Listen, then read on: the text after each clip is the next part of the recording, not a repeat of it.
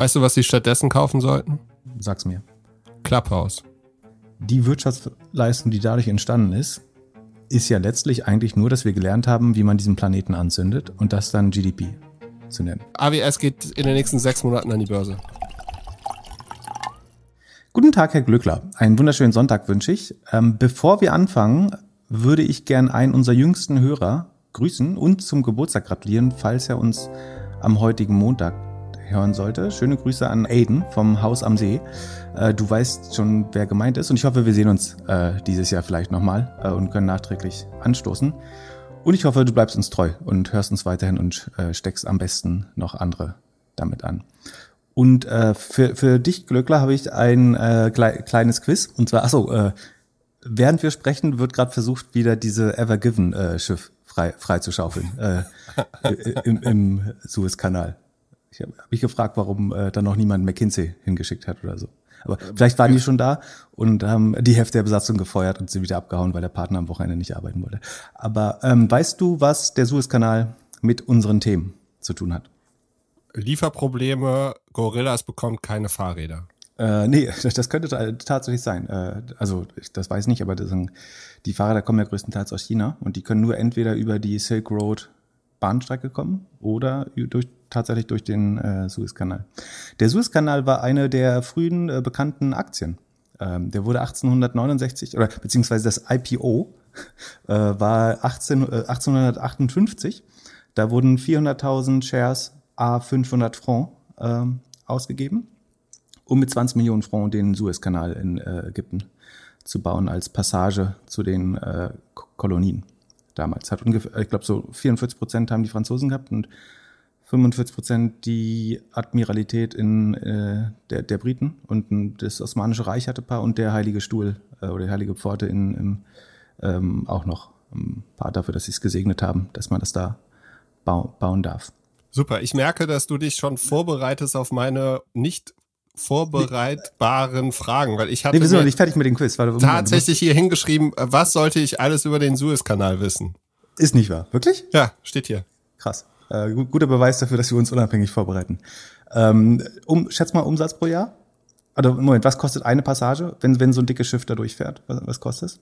Schätzt du? Mm, zwei Millionen. Zwei Millionen für einmal durchfahren? Ja klar, ist ja viel Ware drauf. Nee, es sind also Viertelmillionen. Okay. Glaube ich. Also je nachdem, zwischen 100.000 und ich glaube 400.000. Ich glaube, Panama-Kanal kostet äh, 400.000 sogar. Ähm, wie viel Zeit spart man? Im Vergleich zu, man muss untenrum äh, Kap der Guten Hoffnung äh, bei Südafrika und dann nach Rotterdam? 40 Tage. Nee, eine Woche nur. Okay. Aber, aber es lohnt sich trotzdem, äh, offenbar. Äh, und Prozent des Welthandels?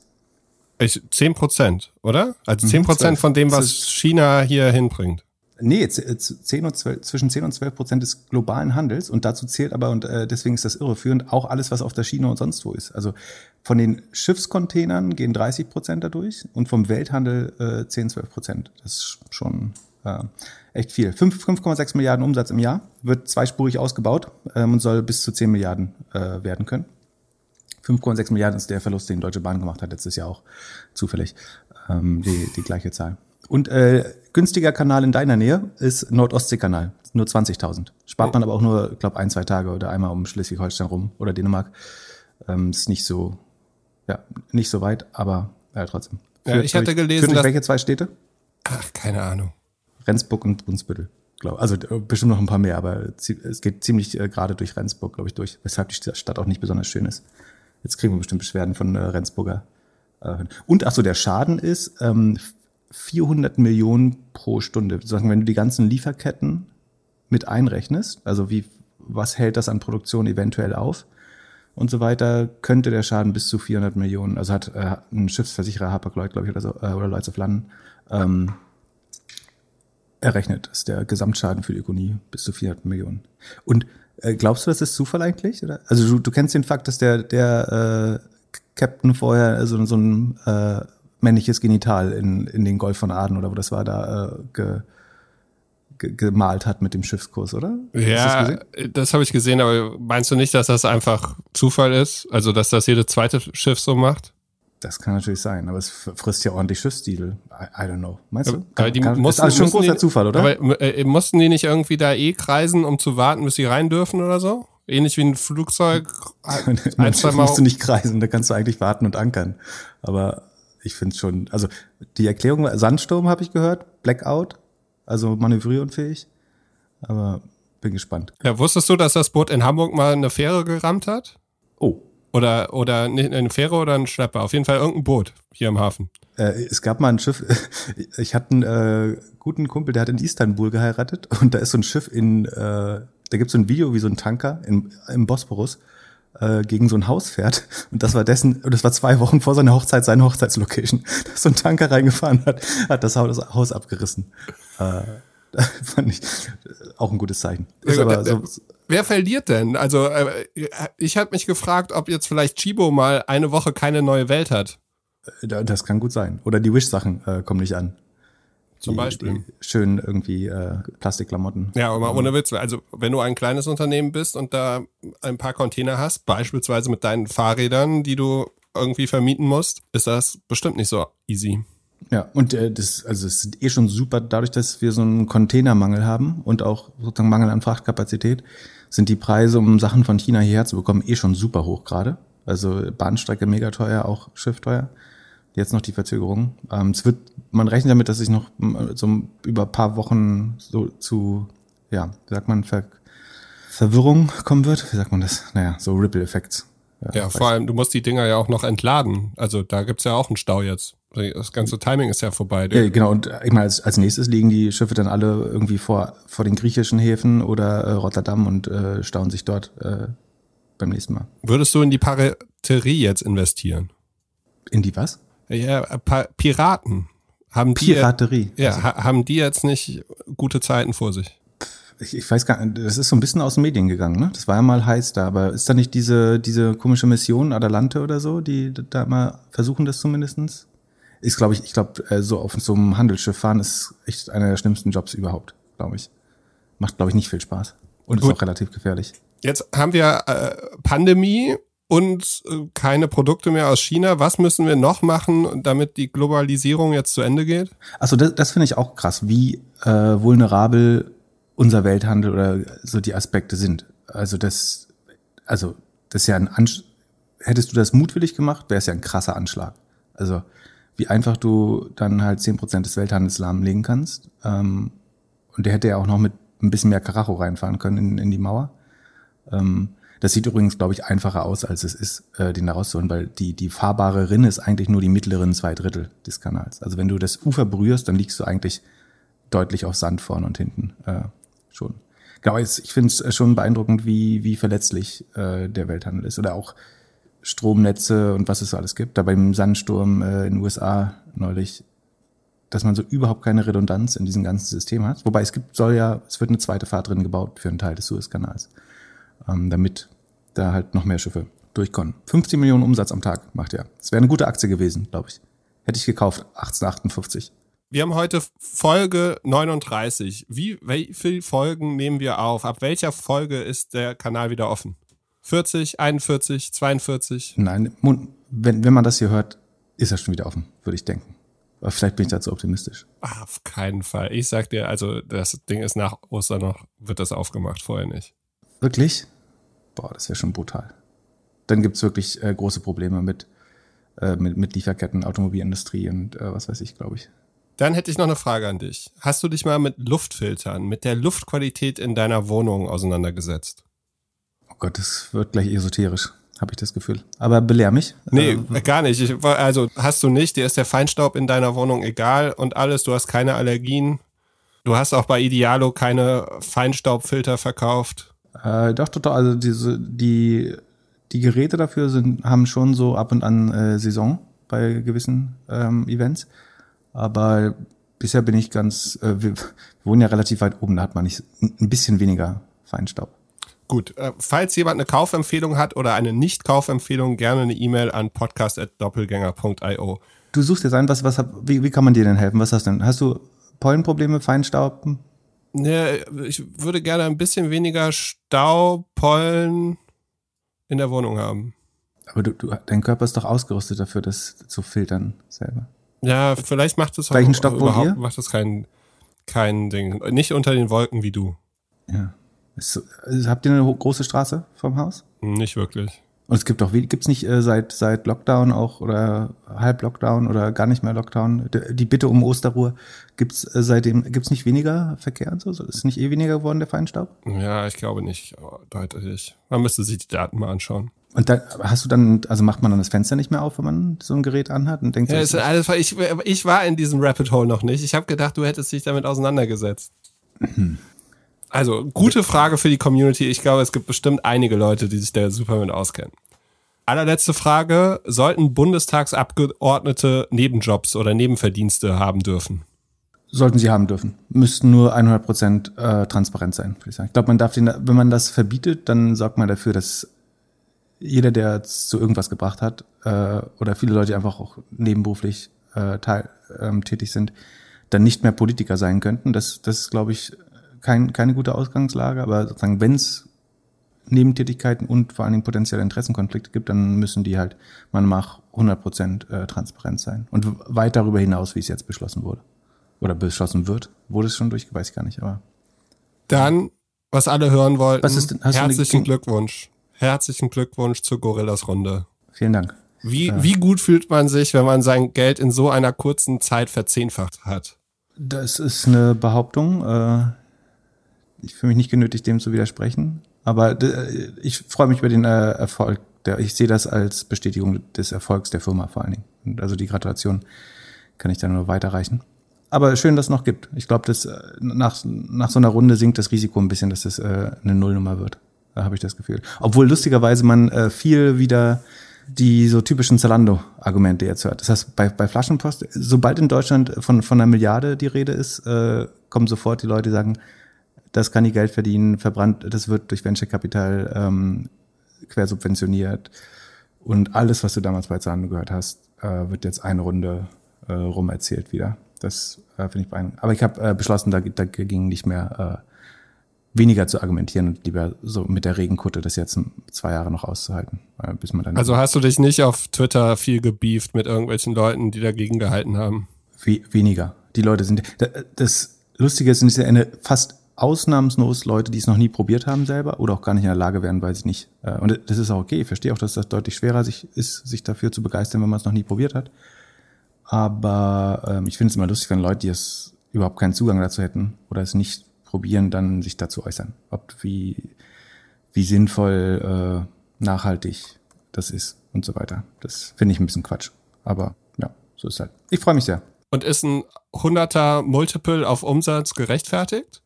Wäre wär mir neu, dass du den Umsatz äh, kennen würdest. Das kann ich auch nicht, also weder bes- bestätigen noch widersprechen. Naja, also du wirst dich ja doch wahrscheinlich dafür eingesetzt haben, dass man die Ordernummer nicht mehr nachvollziehen kann, oder? Dazu kann ich auch nichts sagen. Also, okay, was natürlich öffentlich ist, dass bis Mitte März konnte man die Ordernummern sehen. Und dort hat man genau gesehen, also meine letzte Bestellung war am 10.3., da konnte man das noch sehen. Damals hatte ich die Ordernummer, irgend so eine Zahl davor und dann 333.000. Das bedeutet, es gab ungefähr 333.000 Bestellungen bis dahin. Average Order Value würde ich sagen, bei mir 26 Euro. Also wäre es wahrscheinlich ein 100er Multiple. Er schweigt und ist am überlegen, ob wir das rausschneiden sollen. Nee, ach Quatsch, wir sind äh, transparent und äh, geschnitten wird hier nicht. Gibt keine No-Go-Themen. Wie gesagt, ich kann es nicht bestätigen, es wäre falsch und ich äh, will, will ja auch nicht für das Unternehmen sprechen. Solltest du recht haben, dann würde man das ja so ein bisschen aufs Jahr hochrechnen müssen, würde ich behaupten. Ähm, damit sozusagen du die, das, Ja. du müsstest ja so eine Art Run-Rate-Multiple bauen. Dann bist du bei ne- einer anderen Zahl als, als den 100x auf Umsatz, von der du gerade gesprochen hast. Ja, genau, das habe ich mir auch ausgerechnet. Also so Ende des Jahres, als ich so mit die erste Bestellung in Hamburg machen konnte, da glaube ich, war so die Order pro Tag ungefähr 1500 Orders. Und jetzt so äh, im März, Ende März bei 6000. Also das ist schon ein krasses Wachstum. Und so viele Städte haben die auch noch nicht, so viele Places. Also ich habe jetzt in Hamburg gesehen, zwei, drei Push-Nachrichten bekommen, dass jetzt andere Stadtteile aufgehen. Und in der Presse wird ja jetzt verkündet, dass das Wachstum groß ist. Und die Konkurrenten haben ja jetzt auch alle irgendwie letzte Woche Geld eingesammelt, oder? Genau, ähm, das so am ehesten ähnliche Modell Getir aus, aus der Türkei hat 300 Millionen auf 2,6 Milliarden geraced. Und äh, davor, ich glaube eine Woche vorher, hat GoPuff anderthalb, nee, 1,2 Milliarden auf 9 Milliarden ähm, geraced. Aber da muss man auch sagen, die haben in den USA natürlich irgendwie, ein, also Getir will mit der Bewertung expandieren international. Also da kann man damit rechnen, dass die in äh, London, ich glaube London sind sie sogar schon, ähm, und dass sie dann auch auf Kontinentaleuropa ähm, aufschlagen demnächst.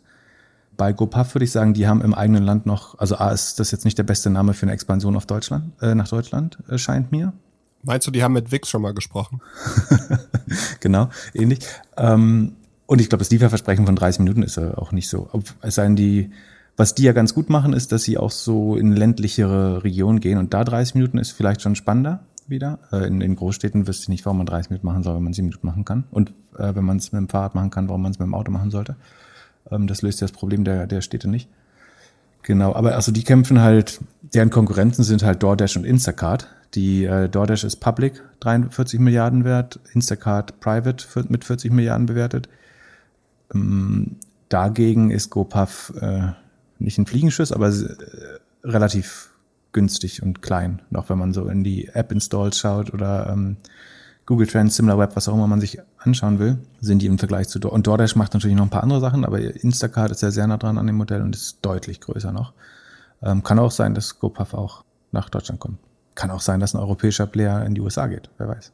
Ja, also äh, ich würde mir wünschen, wenn ein europäischer Player in die USA geht und vielleicht, wenn ein europäischer Player auch mal zeigt, dass man ganz gut skalieren kann weltweit. Also es ist ja auch gut möglich, dass, äh, wir haben das ja bei den Scootern auch gesehen, so operationsmäßig war meines Erachtens Tier deutlich besser als die Amerikaner, als die Vorbilder. Und das könnte ich mir bei dem Modell auch vorstellen. Das kann schon sein. Ob man das dann in den USA auch so gut hinkommt, ist die Frage. Aber ich meine, das Versprechen mit zehn Minuten ist ja schon mal deutlich besser als das sozusagen, was lokal gemacht wird. Letztlich nicht ganz das gleiche Modell, wobei halt GoPuff auch Micro, ich glaube, die haben 250 Micro Fulfillment Center, wovon aber 150 Bevmos sind, Beverages and More, also es ist eher so ein Getränke Hoffmann, den sie gekauft haben und von ihren Original Warehouses haben sie, glaube ich, so 100. Und aus den 250 beliefern sie 650 Städte. Das heißt, die sind teilweise halt auch so, dass sie mehrere Städte äh, in so ländlicheren Regionen ähm, beliefern. Und meinst ähm, du, Picknick kriegt langsam Angst? Hm, ich glaube, Picknick in der Städtekategorie, wo die aktiv sind, haben die ein attraktives Produkt. Also ähm, ich finde Picknick auch, auch eine gute Alternative zum, zum herkömmlichen Einkauf. Na, ein anderes System, aber auch ein gutes, würde ich sagen. Ja, das würde ich mir hier Und, auch noch wünschen. Genau. Und es ist halt kein, wie gesagt, ich sehe das nicht als ein Winner takes it all Market, sondern es gibt äh, drei, vier große Discounter, es gibt zwei, drei große Lebensmitteleinzelhandels-Filialisten. Äh, wahrscheinlich können auch zwei, drei davon ähm, überleben. Bei den Bewertungen kann es aber schon auch sein. Was man natürlich sieht, ist, wenn du jetzt anhand der, der Warehouses schaust, ich glaube, Gorilla müsste so gefühlt öffnen ja jetzt jeden Tag ein, ähm, wenn du es verfolgst. Und ist auch bei ein paar Dutzend schon, wenn du jetzt sozusagen alle Städte und die verschiedenen Gebiete hinzuziehst. Und GoPuff hat dann natürlich einen Vorteil, dass die jetzt mit den 250 Warehouses mit 9 Milliarden äh, bewertet sind. Dann siehst du schon, dass die Bewertungen in den USA auch nochmal anders sind. Aber so groß ist der Unterschied dann äh, doch wieder nicht. Also ähm, ist jetzt nicht Faktor 10 oder so, dass du da für das gleiche Modell 10 mal mehr Geld bekommst. Und von den äh, Warehouses sind, wie gesagt, nur 100 eigentlich ihre ursprünglich selbst skalierten. Ähm, genau. Und es gibt ja diese Zahl aus den USA, dass die zwischen 9 und 18 Monaten brauchen, um profitabel zu werden, diese Micro-Fulfillment Center. Ähm, mhm. so, also, so, ein bisschen an die Leute gerichtet, die meinen, äh, das verbrennt alles nur VC-Geld. Das heißt, es ist schon bewiesen in den USA, dass man das sehr gut profitabel äh, machen kann. Und das ist deutlich schneller als ein normaler Supermarkt, der Jahre braucht, um profitabel zu werden, in, in aller Regel. Und was ist dein Gegenargument zu, das ist mega stressig für alle Mitarbeiter? Für die, für die Delivery-Mitarbeiter? Ja äh, weiß nicht, wann du das letzte Mal einkaufen warst, aber die, die Kassierer an der Kasse, das wirkt jetzt nicht wie der würdigste äh, oder die Erfüllung aller Träume. Äh, da Artikel von links, du, du sprichst auf eine Kritik auf LinkedIn äh, an, nehme ich an. Wirklich? Äh, also, wenn ich wählen könnte zwischen mit dem Fahrrad äh, Dinge auffahren, äh, also gerade als Studentenjob hätte ich es super gern gemacht. Ich habe äh, deutlich schlechtere Jobs gemacht. Und hinter in so einem Plastikpuff im Supermarkt sitzen und Waren von rechts nach links äh, zu sortieren, rüberzuziehen, acht Stunden lang, äh, mich dabei nicht bewegen können oder kaum bewegen können. Ähm, und eine Arbeit machen, die ganz sicher von Robotern über, übernommen wird äh, innerhalb der nächsten zehn Jahre, dann würde ich sagen, ist irgendwie Delivery Driver auf dem Fahrrad mit einem Elektrobike nicht das, die, das schlechtere, äh, die schlechtere Wahl, finde ich. Also und ich äh, weiß nicht, ob es da Unterschiede im Stresslevel gibt, das kann ich nicht beurteilen. Aber also ich würde den Job sicherlich lieber auf dem Fahrrad machen als äh, in so einem Supermarkt. Und wie gesagt, die gelten nicht als die, die begehrtesten Jobs der Welt, glaube ich, ähm, im Supermarkt rumzusitzen und Regale einzuräumen oder ähm, ja.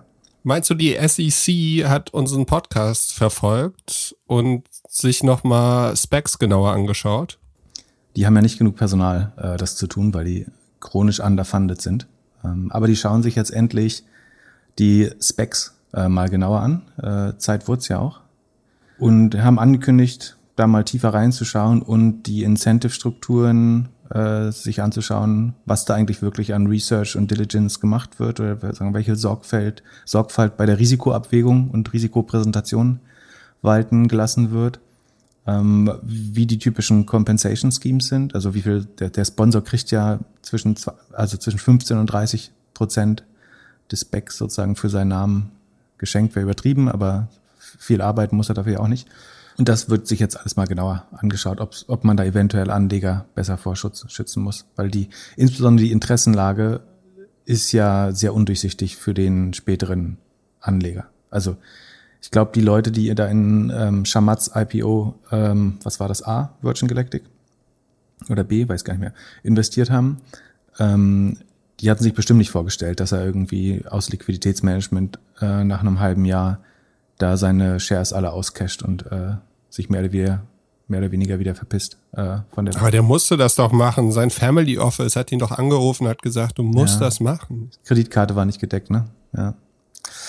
Naja, ähm, aber genau, das wird jetzt äh, untersucht und ich, also ich glaube, das ist schon ein Riesenproblem, ne, dass dieses Long-Term, dass es keine Art von Alignment oder Commitment gibt. Es gibt kein Interesse, langfristig der Firma verbunden zu bleiben. Das ist in der, in der Option Structure oder Shareholder Struktur nicht so abgebildet. Du kannst viel zu früh eincashen. Also du müsstest die Leute eigentlich zwingen, dass sie eine zwei Jahres Lockup Period haben oder so. Dann würdest du dir nochmal genauer überlegen, was du an die Börse bringst und idealerweise selber ein bisschen Skin in the Game. Also das kannst, eigentlich kannst du das sofort lösen. Du sagst, der muss mindestens fünf oder zehn Prozent des Specs selber finanzieren, der Sponsor. Und das Geld kann er sich auch borgen, äh, zur Not. Und er oder sie. Und dann muss er zwei, er oder sie zwei, zwei, drei Jahre drin bleiben. So.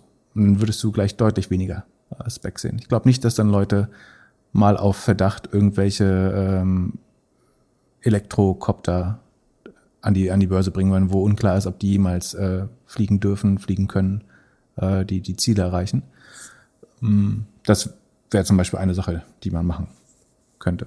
Wurdest du schon gefragt, ob du nicht einen Spec machen möchtest? Nee, äh, dazu bin ich zu unbegabt und zu wenig prominent, glaube ich. Wieso bist Würde, du Star-Analyst? Würdest du den kaufen? Äh, nee. Pip, Pip Spec. Äh, Doppelgänger. IPO Pip. Ich kann den IPOP versuchen zu bekommen. Nein. Äh, äh, IPOP für Podcast würde ich machen. Dann machen wir den Spec, den äh, Doppelgänger-Spec. Ach, das ist übrigens auch interessant, ne? Diese ganzen äh, Delivery Services, die sind ja eigentlich alle jetzt in der so Punching Size von, von Specs auch mit den Milliardenbewertungen. Und muss man sich auch mal fragen, warum die Sachen, die gut wachsen und gut, gut Value aufbauen, warum die halt nicht an die Börse gehen. So. Oder warum Stripe 95 Milliarden Private wert ist und nicht äh, an die Börse entsorgt wird. Also da, wo noch Value Creation oder Wachstum, profitables Wachstum oder aussichtsreiches Wachstum passiert, da klammern sich die VCs an ihre Investments und äh, wollen die nicht so schnell wie möglich entsorgen. Und da, wo irgendwie die Grenzen des Wachstums absehbar werden oder der Risk Return so fehlverteilt ist, wie bei den äh, Elektro ähm, Helikoptern oder äh, bemannten Drohnen, da versucht man das Risiko halt schnell äh, zu den relativ hohen Preisen gerade an den Markt ähm, auszulagern.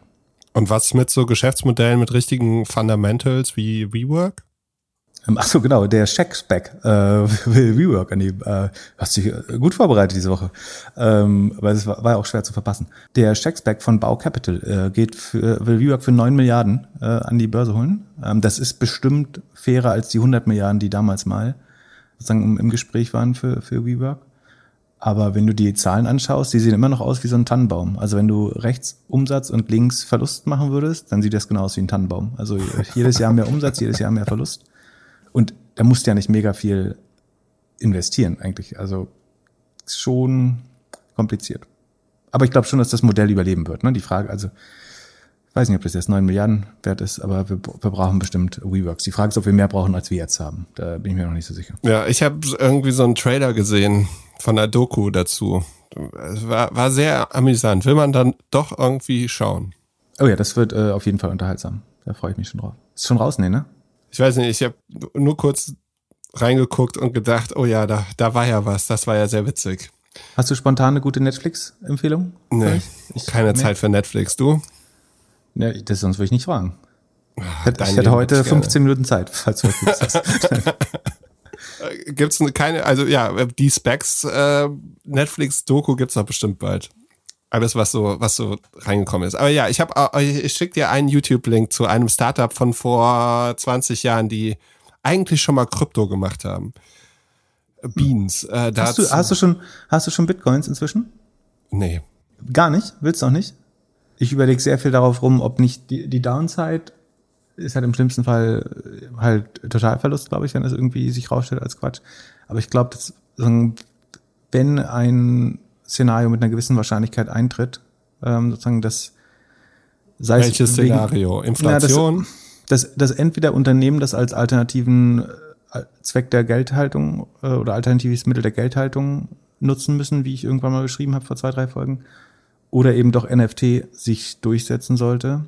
Ich glaube, aktuell müssen das Unternehmen hauptsächlich halten, damit sie ihre Daten zurückbekommen. Genau. Und äh, Tesla akzeptiert jetzt äh, in den Kauf in, in Bitcoins. Ich, ich glaube ich glaub halt nicht, es gibt irgend so ein mittleres Szenario in dem Fall, sondern es, äh, de deswegen überlege ich es auch. Also ich glaube schon, dass irgendwie wir alle, es gibt eine gute Möglichkeit, dass wir alle aufwachen in, in fünf bis zehn Jahren und sagen, das war jetzt wirklich mal Quatsch. Äh, wie kommt man da äh, 1,6 Trillionen reinkloppen?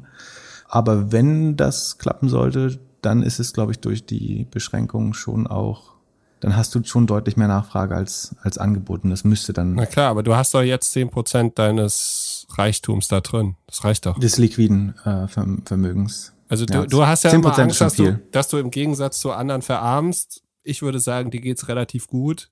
Du musst da jetzt nicht dich zu viel mit auseinandersetzen. Na gut, dann überlege ich nochmal. Und aber du bleibst bei null? Ich bleib, ich guck das von Dann muss, muss ich dich wieder mit Podcast-Werbung durchschleppen, wenn es schief geht. Wenn genau, also falls wir, falls wir irgendwann Werbung machen sollen, äh, generell, äh, seitdem ich auf Pips Aktientipps höre, verliere ich wir Geld. Reden gleich mal, wir reden gleich mal über deine Aktien. Äh, du, Abo, achso. meine Predictions sind immer noch besser als deine. Okay, da können wir gleich drüber reden. Äh, hast du deinen hier äh, libertären äh, Lieblingspodcast gehört diese Woche mit den äh, vier Milliardären? Nee, was? Welcher ist achso, das denn? Da hast du bestimmt eine Frage nächste, nächste, nächste Woche dann zu. Ach so, doch, ich hätte eine Frage. In der Inflation, kommen wir uns näher oder entfernen wir uns voneinander? Ja, äh, wenn es nach Schamat, Also arm und reich. Äh, Schamat glaubt ja, äh, dass wir uns dann näher kommen und dass die Welt gleicher macht. Okay, und du? Ja. Hast du dir die Präsentation angeguckt? Hm, ich, ich, ich werde immer argwöhnisch, wenn vier Milliardäre mir sagen, dass Inflation zu mehr Gleichheit führt. äh, hm, I don't know. Äh, ich glaube, das Pro also normalerweise die, es wären auf jeden Fall Spargut. Also der, der ganz arme Mensch verliert im Vergleich zu jemandem, der Spareinlagen hat, weniger. Sozusagen, wenn du nichts hast, dann verlierst du auch weniger. Dann kriegst du dein Brot halt auf Essensmarken. Äh, und der, der vorher 100.000 Euro auf der Bank hatte, der verliert die dann auch noch. Und dann hast, hast du da mehr Gleichheit. Aber die Gleichheit im Vergleich zu den Leuten, die echte Assets haben, also Immobilien, Aktien, sowas, die äh, gleicht sich nicht wirklich an. Der, also im Gegensatz. Eigentlich äh, der, der klare Verlierer sind eigentlich äh, die Leute, die Geld gut haben, haben vorher. Wer noch Assets hat, der ist eigentlich auch nach der Inflation, äh, kommt der deutlich besser weg und deutlich besser raus aus der Inflation. Ähm, fand ich eine relativ krude Thesen, äh, die da rausgeschmissen wurden.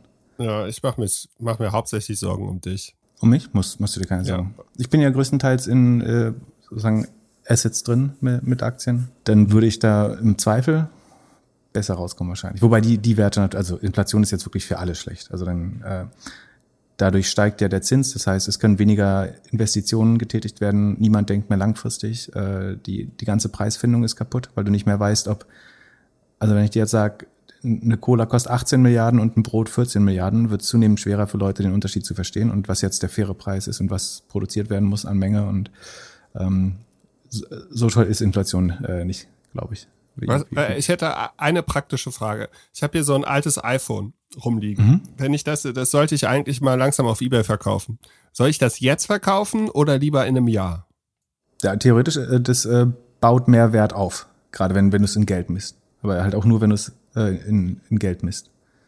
Ja, ne? Eigentlich müsste ich jetzt den ganzen Schrott, den ich hier rumliegen habe, behalten und hoffen. Ja, wenn du glaubst, äh, dass sich das durchsetzt und die Inflation kommt, dann solltest du jetzt äh, Kredite aufnehmen und in Assets Whisky. Und dann haben wir aber eine Stockblase bald oder eine Asset Bubble wieder oder die Asset Bubble wird noch größer. Kompliziert. Gut, ich habe Feedback bekommen, dass wir uns weder mit Cookies noch mit dem Bankengeschäft gut auskennen würden auf jeden Fall die ein oder andere Lücke haben. SEMrush ist jetzt an die Börse gegangen. Mit SEM kennst du dich ja besser aus. Wie war der Börsengang? Das war einer der ersten Börsengänge, wo es jetzt nicht zu so einem Pop am ersten Tag kam. Also die haben Hast du das erwartet? Hm, ich glaube, es lag ein bisschen auch an der Tagesform. Also es war einer der Tage, wo der Markt insgesamt nicht so auf Technologie stand. Ähm, ich hätte auf jeden, ich hätte erwartet, dass es jetzt nicht durch die Decke, dass die nicht mit 50 Prozent plus starten. Äh, da war ich mir relativ sicher dass sie jetzt am ersten Tag 20 Prozent Minus machen, äh, das fand ich dann fast auch überraschend. Aber die haben, also sie mussten die, die Bookbuilding-Spanne schon, also sie haben auf, wollten 14 bis 16 Dollar pro Aktie und mussten die 14 wählen, um zu platzieren und haben dann auch nur 10 statt 16,8 Millionen Aktien platziert, also weniger verwässert zu dem Preis. Und sind damit jetzt in Anführungsstrichen nur 1,6 Milliarden wert. Haben sich wahrscheinlich anders vorgestellt. Die haben bestimmt gedacht, so sie gehen für zwei Milliarden an die Börse und dann geht es vielleicht weiter hoch auf zweieinhalb. Ist jetzt noch nicht super geil für alle Beteiligten.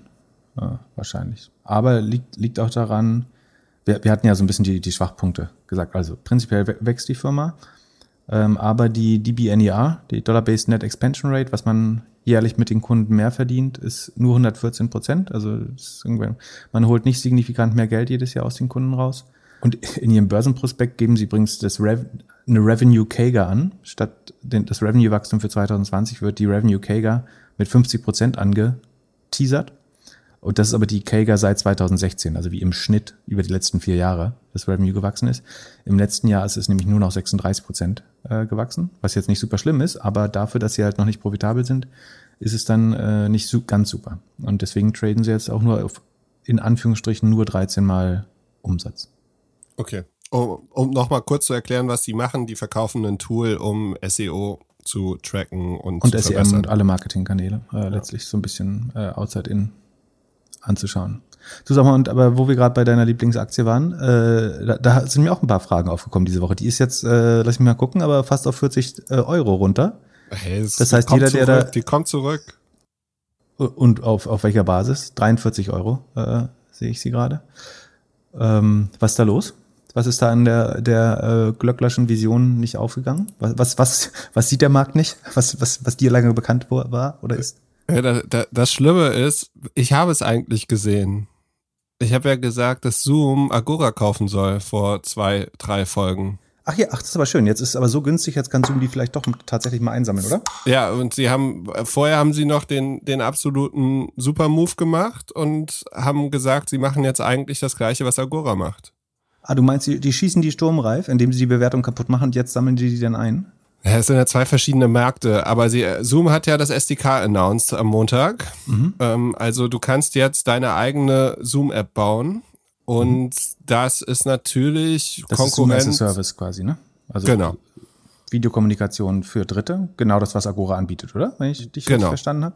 Genau. Und auch ähnlich, äh, ich glaube, ähnliches Preismodell, so wie ich es mir angeguckt habe, auch ziemlich einfach aufgesetzt, äh, auch wirklich schnell, äh, muss man sagen. Also wir haben ja, ich meine, im November haben wir über Zoom gesprochen, Peak Zoom mit den Zaps, also den Zoom-Apps.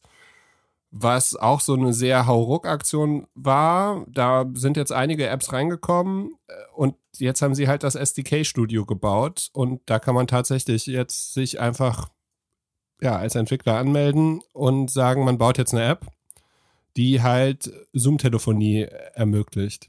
Äh, und dann brauche ich Agora nicht mehr eigentlich, oder? Genau, dann könnt also. Oder nur für Audio. Äh, es gibt halt unheimlich viele, viele ähm, Firmen, die das anbieten. Ne? Also wir sehen ja jetzt die ganze Zeit in den, äh, was so Vertikalisierung des von Zoom. Wir haben ja mal über Around gesprochen, die machen das selbst. Dann gibt es jetzt Startups wie Butter oder sowas, die machen das mit Daily.co. Dann gibt es andere, die machen das mit anderen Anbietern und Agora ist halt hauptsächlich bekannt geworden von Clubhouse. Und ja, Zoom geht jetzt auch voll in diesen Markt. Das könnte ein Grund sein. Aber auf der anderen Seite denke ich halt, dass es immer noch ein Unterschied ist zwischen ja, China und Amerika und Agora ist halt meine China-Aktie. Aber für, für, also. Und du bleibst bullish da? wir haben ja, wir haben uns ja committed für ein Jahr. Von daher so. bleibe ich einfach und ich, ich rechne das immer gegen deine Predictions. Und wenn ich jetzt hier meine, äh, ich habe ja so gespielt, ein, zwei gespielte Portfolios mit jeweils 50.000 Euro, einmal in den Glöckler Predictions oder einmal in den Klöckner Predictions. Aktuell bin ich noch plus 10% und du bist minus 4%. Und du hast es am, am richtigen Tag auch reingelegt? Also ja, da wurde alles am 4.1. gemacht. Okay. Aber seit, also seit Anfang des Jahres geht es ja eigentlich überall runter. Na nicht überall, nur bei den äh, Tech-Stocks. Na gut, äh, aber dann sind wir ja noch Kopf an Kopf. Und äh, ich gestehe auch ein, dass ich noch hinten liege. Noch. Aber vielleicht holst du es ja wieder raus mit Agora. Aber würdest du das denn ja, jetzt, äh, gut, gute Frage. Ich meine, jetzt sind die so günstig wie noch nie. Also das war ist jetzt fast der Kurs, bei dem du sie gekauft hast, ne? Also du, du bist 10% plus, sagst du? Also es bei um den Kaufkurs rum, würdest du den jetzt äh, nachlegen? Soll ich mal nachgucken, was die Bewertung ist, äh, Umsatzmultiple? Ist das dann jetzt eine Kaufgelegenheit? Ja, guck mal. Du, kann, du kannst B bis du Disclaimer das sagst, sage ich erstmal unser, unseren Disclaimer, genau. Also äh, alles, was wir hier sagen, äh, sind einfach nur Ideen von uns. Man sollte auf keinen Fall da irgendwas kaufen, was wir hier besprechen, wenn man nicht seinen eigenen Research gemacht hat und wir sind nicht haftbar für irgendwas, was ihr da macht. Hast du ganz toll gemacht. So, Market Cap 5 Milliarden äh, nur noch. Das entspricht 38 mal Sales bei 74 Prozent Wachstum und fast profitabel. Ähm ja, und der nächste, also äh, was man hoffen könnte, ist, dass der nächste Earnings Call wirklich positiver ist, weil man dann das ganze Dating-Business und alles, also das, wo wirklich Videocalls stattfinden, dass man das drin hat. Okay. Ach und, genau, im Q1 haben wir die Dating-Zahlen. Das könnte nochmal pushen das, apropos hoffen, äh, das ist ja auch, das ist äh, die, die große Vision von Arc Research. Ähm, da gab es einen schönen Tweet äh, noch. Es gibt jemanden, der heißt Christopher Bloomstrand, der nimmt immer sehr schön diesen äh, Research auseinander. Und dem ist noch eine, in dieser Monte Carlo Simulation noch eine weitere Un Unzulänglichkeit aufgefallen. Und zwar haben die beim Research vergessen, dass es irgendwie 125 äh, ähm, Millionen Aktienoptionen äh, gibt äh, oder so, die äh, auf Elon Musk entfallen werden noch und die sind sozusagen als Dilution äh, nicht eingerechnet, worauf der ARC Research Analyst dann meinte, ja, die, die kaufen die einfach zurück. Also sagen die Firma macht ein Aktienrückkaufprogramm. Äh, äh, das, so, so war das dann doch äh, schon vorgesehen angeblich. Nur, dass man halt dafür dann allein 80 Milliarden äh, Liquidität bräuchte, um diese Aktien auch zurückzukaufen. Und die Frage ist ja, woher sollten die kommen?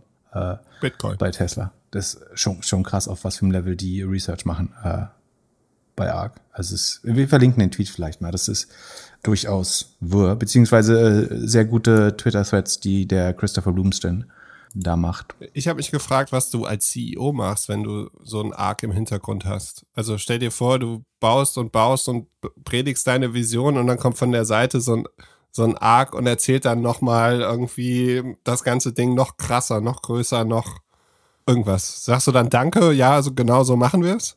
Ja, habe ich mich lustigerweise auch gefragt. Äh, schon komisch, ne? Also wenn du, wenn sozusagen Analysten dir Ziele vorrechnen, wo sozusagen du selber weißt oder realistisch genug darauf schaust, um zu wissen, das ist gar nicht möglich. Aber ich meine, als CEO willst du natürlich auch die Bewertung sehen und du bist incentiviert am Aktienkurs. Das heißt, du hast jetzt auch erstmal nichts dagegen, außer dass du irgendwann erklären musst, äh, dass das natürlich alles nicht funktioniert hat. Also ich weiß nicht, ob Tesla einen Ride-Hailing-Service äh, mit, mit Menschen drin bauen will überhaupt. Äh, oder dass sie selber Insurance äh, Underwriter werden. Also ähm, Versicherungsrisiko aufs Balance Sheet selber nehmen wollen und sich klar sind, dass man dafür auch ein bisschen Bargeld braucht ähm, und so. Da, keine Ahnung. Spannend. Also ich würde auf jeden Fall Cathy Wood nicht die Strategie meines Unternehmens machen lassen. So, so viel kann ich nach, nach dem Research sagen. So, wenn, wenn, wenn die dann äh, irgendwie da sitzt und sagen, wir müssen hier auf 80 Prozent ähm, Gross Margin kommen im Auto bauen, äh, da fände ich kompliziert. Ja, ich bin mal gespannt. Ich bin vor allem gespannt, ob die Batterien in den nächsten Jahren wirklich günstiger oder eher teurer werden. Wegen der Rohstoff, Rohstoffmangels, Asset Prices. Genau. Ja, wird, wird auch ein Problem. Hast du dir Futu Holdings angeschaut? Also F-U-T-U. Das wurden wir in Clubhouse gefragt am, am Mittwoch.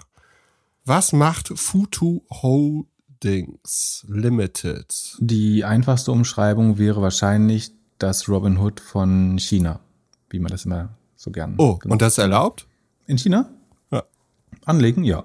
Das äh, anscheinend schon. Also ist, glaube ich, Hongkong-based, aber genau, die machen Futu Bull das ist sozusagen eine der größten Trading-Apps dann in äh, China. Und ähm, haben die auch Futu äh, Bear, wo man dann shorten kann? Nee, Bären gibt's nicht. Das ist alles. Stocks always go up. Äh, gibt's keinen Bärenmarkt. Kann nur hochgehen.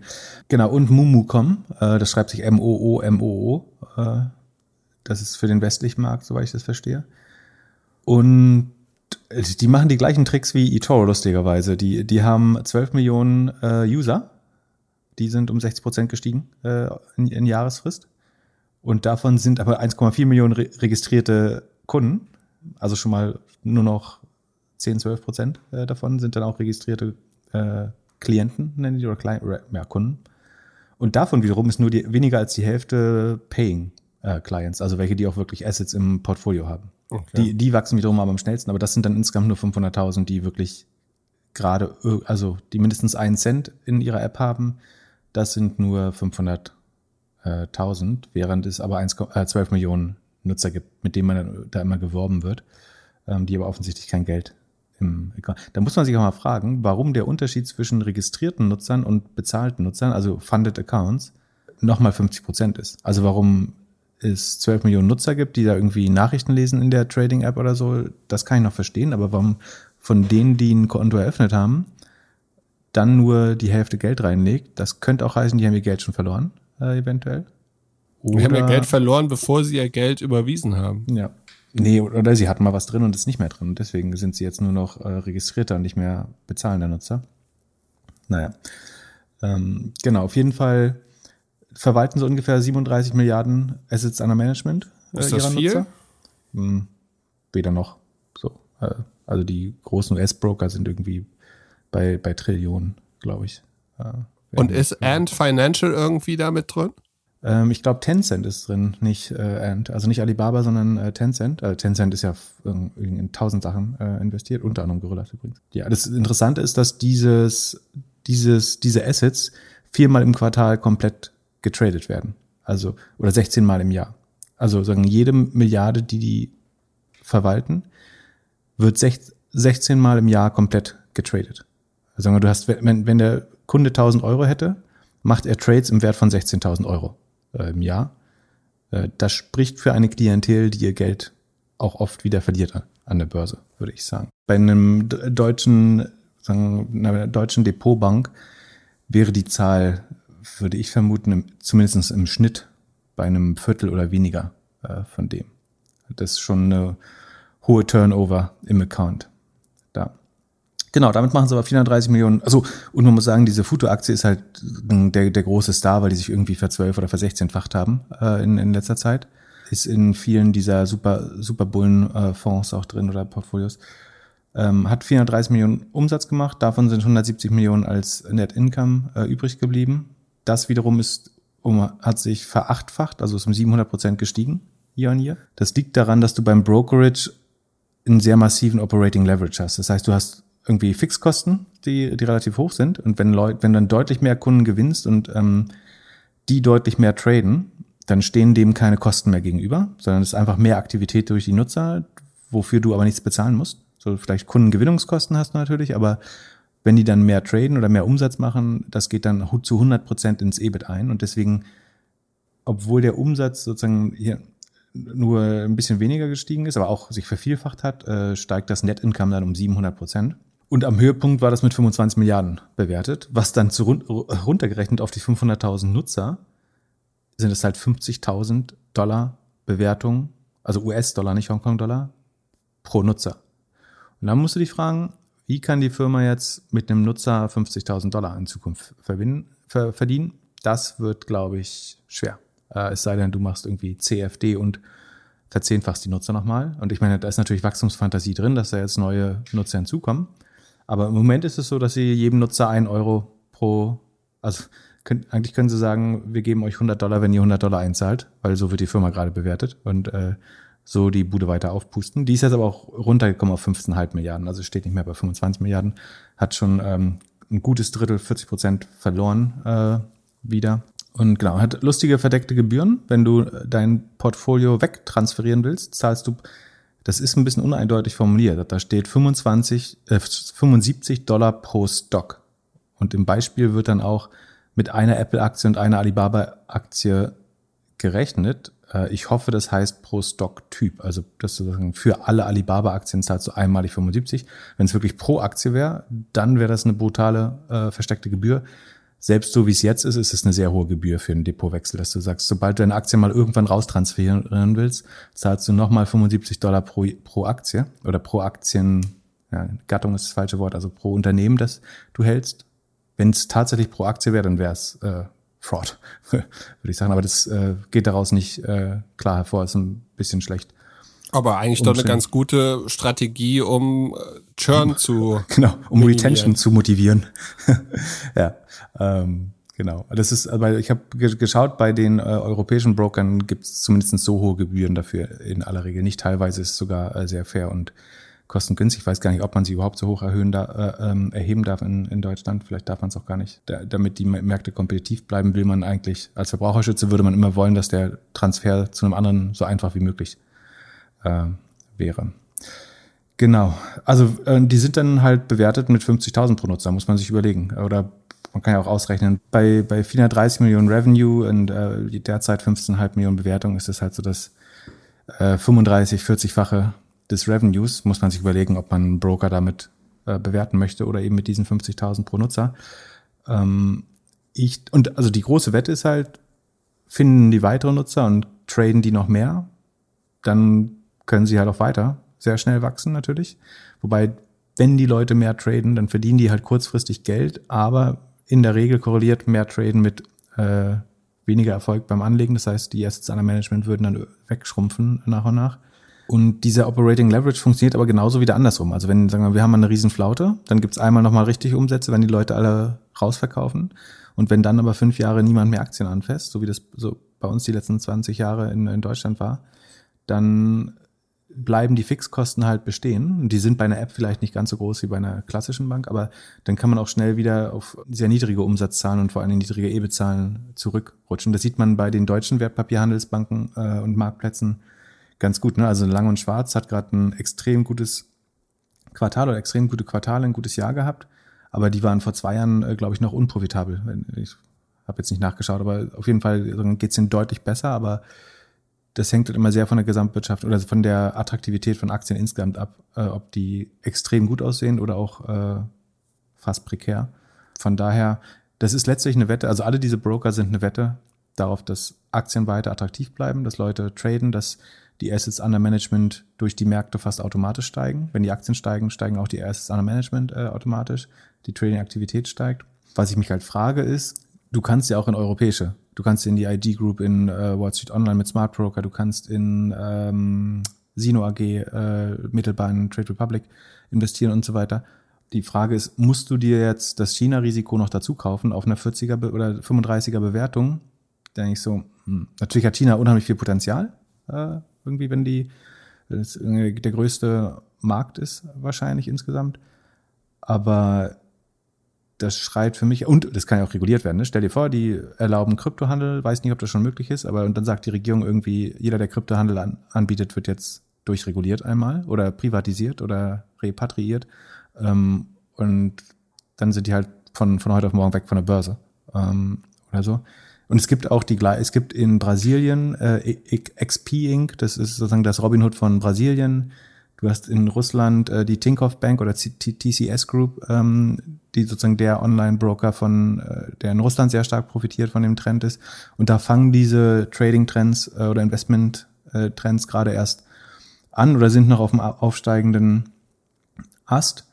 Aber also auch die sind somit zwischen 11 und 20 Milliarden äh, bewertet, äh, Tinkoff und XP. Aber ich weiß halt nicht, also du wettest eh auf dieses hohe Risiko, Blase platzt, äh, die Leute verbrennen sich die Finger mit Aktien. Und dann noch das, also in den drei Fällen, äh, Russland, Brasilien, China, muss ich nicht erklären, was da das Risiko ist, aber ich meine, da sind über, überall entweder Autokraten oder Irre an der Macht. Ähm, weiß ich nicht, ob ich sozusagen die Kombination dieser Risiken mit der hohen Bewertung, ob das äh, so ein guter Deal ist. Wer, wer darauf wetten möchte, sozusagen, dass auch in den Volkswirtschaften ein, ein großer Trend zu Retail-Investing äh, bestehen bleibt, dann ist das wahrscheinlich, dann würde ich vielleicht so ein Körbchen kaufen aus den dreien, XP, Tinkoff oder TCS Group äh, und Futu, äh, um daran zu partizipieren. Für mich selber fände ich es äh, zu riskant, auch wenn die Wachstumszahlen wirklich grandios sind. Ne? Also es ist Ultra Momentum, wenn das alles gut geht, aber auch zu einem sehr, sehr hohen Risiko. Und wie gesagt, man muss halt sich auch fragen, wie viel Nutzer muss man entweder noch dazu gewinnen oder wie kann man aus einem Trading-Account 50.000 Euro äh, zu, zukünftigen Gewinn rausziehen. Und so sind die halt teilweise gerade bewertet. Man, also eine einfachste Rechnung ist, schaut euch wirklich mal, wie viel echte zahlende Nutzer mit Funded Accounts es gibt. Äh, also differenziert zwischen Nutzerzahlen und wirklich Kundenzahlen. Und dann mal ausrechnen, wie viel haben diese Kunden eigentlich an der Management dort. Das steht in der Regel in den Zahlen äh, drin und wie hoch, wenn man jetzt mal die Marktkapitalisierung durch die Anzahl der Nutzer rechnet, mit wie viel sind die schon bewertet? Und sozusagen, selbst wenn ganz Brasilien jetzt auf der App ist oder ganz China, sozusagen kommt man dann irgendwann in eine Region, wo man damit äh, Geld verdient. Ja, spannend. Ich fand vor allem spannend, wie du so komplett aus der Hüfte gedroppt hast, dass Tencent auch jetzt bei Gorillas investiert ist. Er ist einer von vielen äh, neuen Investoren. So. Die 290 Millionen legen sich nicht von alleine zusammen. Sag mal, du bist ja so ein Zocker, ne? Du spielst ja schon gerne Computer. Bist du auch auf Discord? Nee, ich bin eher so ein asozialer Zocker. Also ich, ich spiele allein gegen Computer, keine Multiplayer, keine Menschen, bitte. Äh.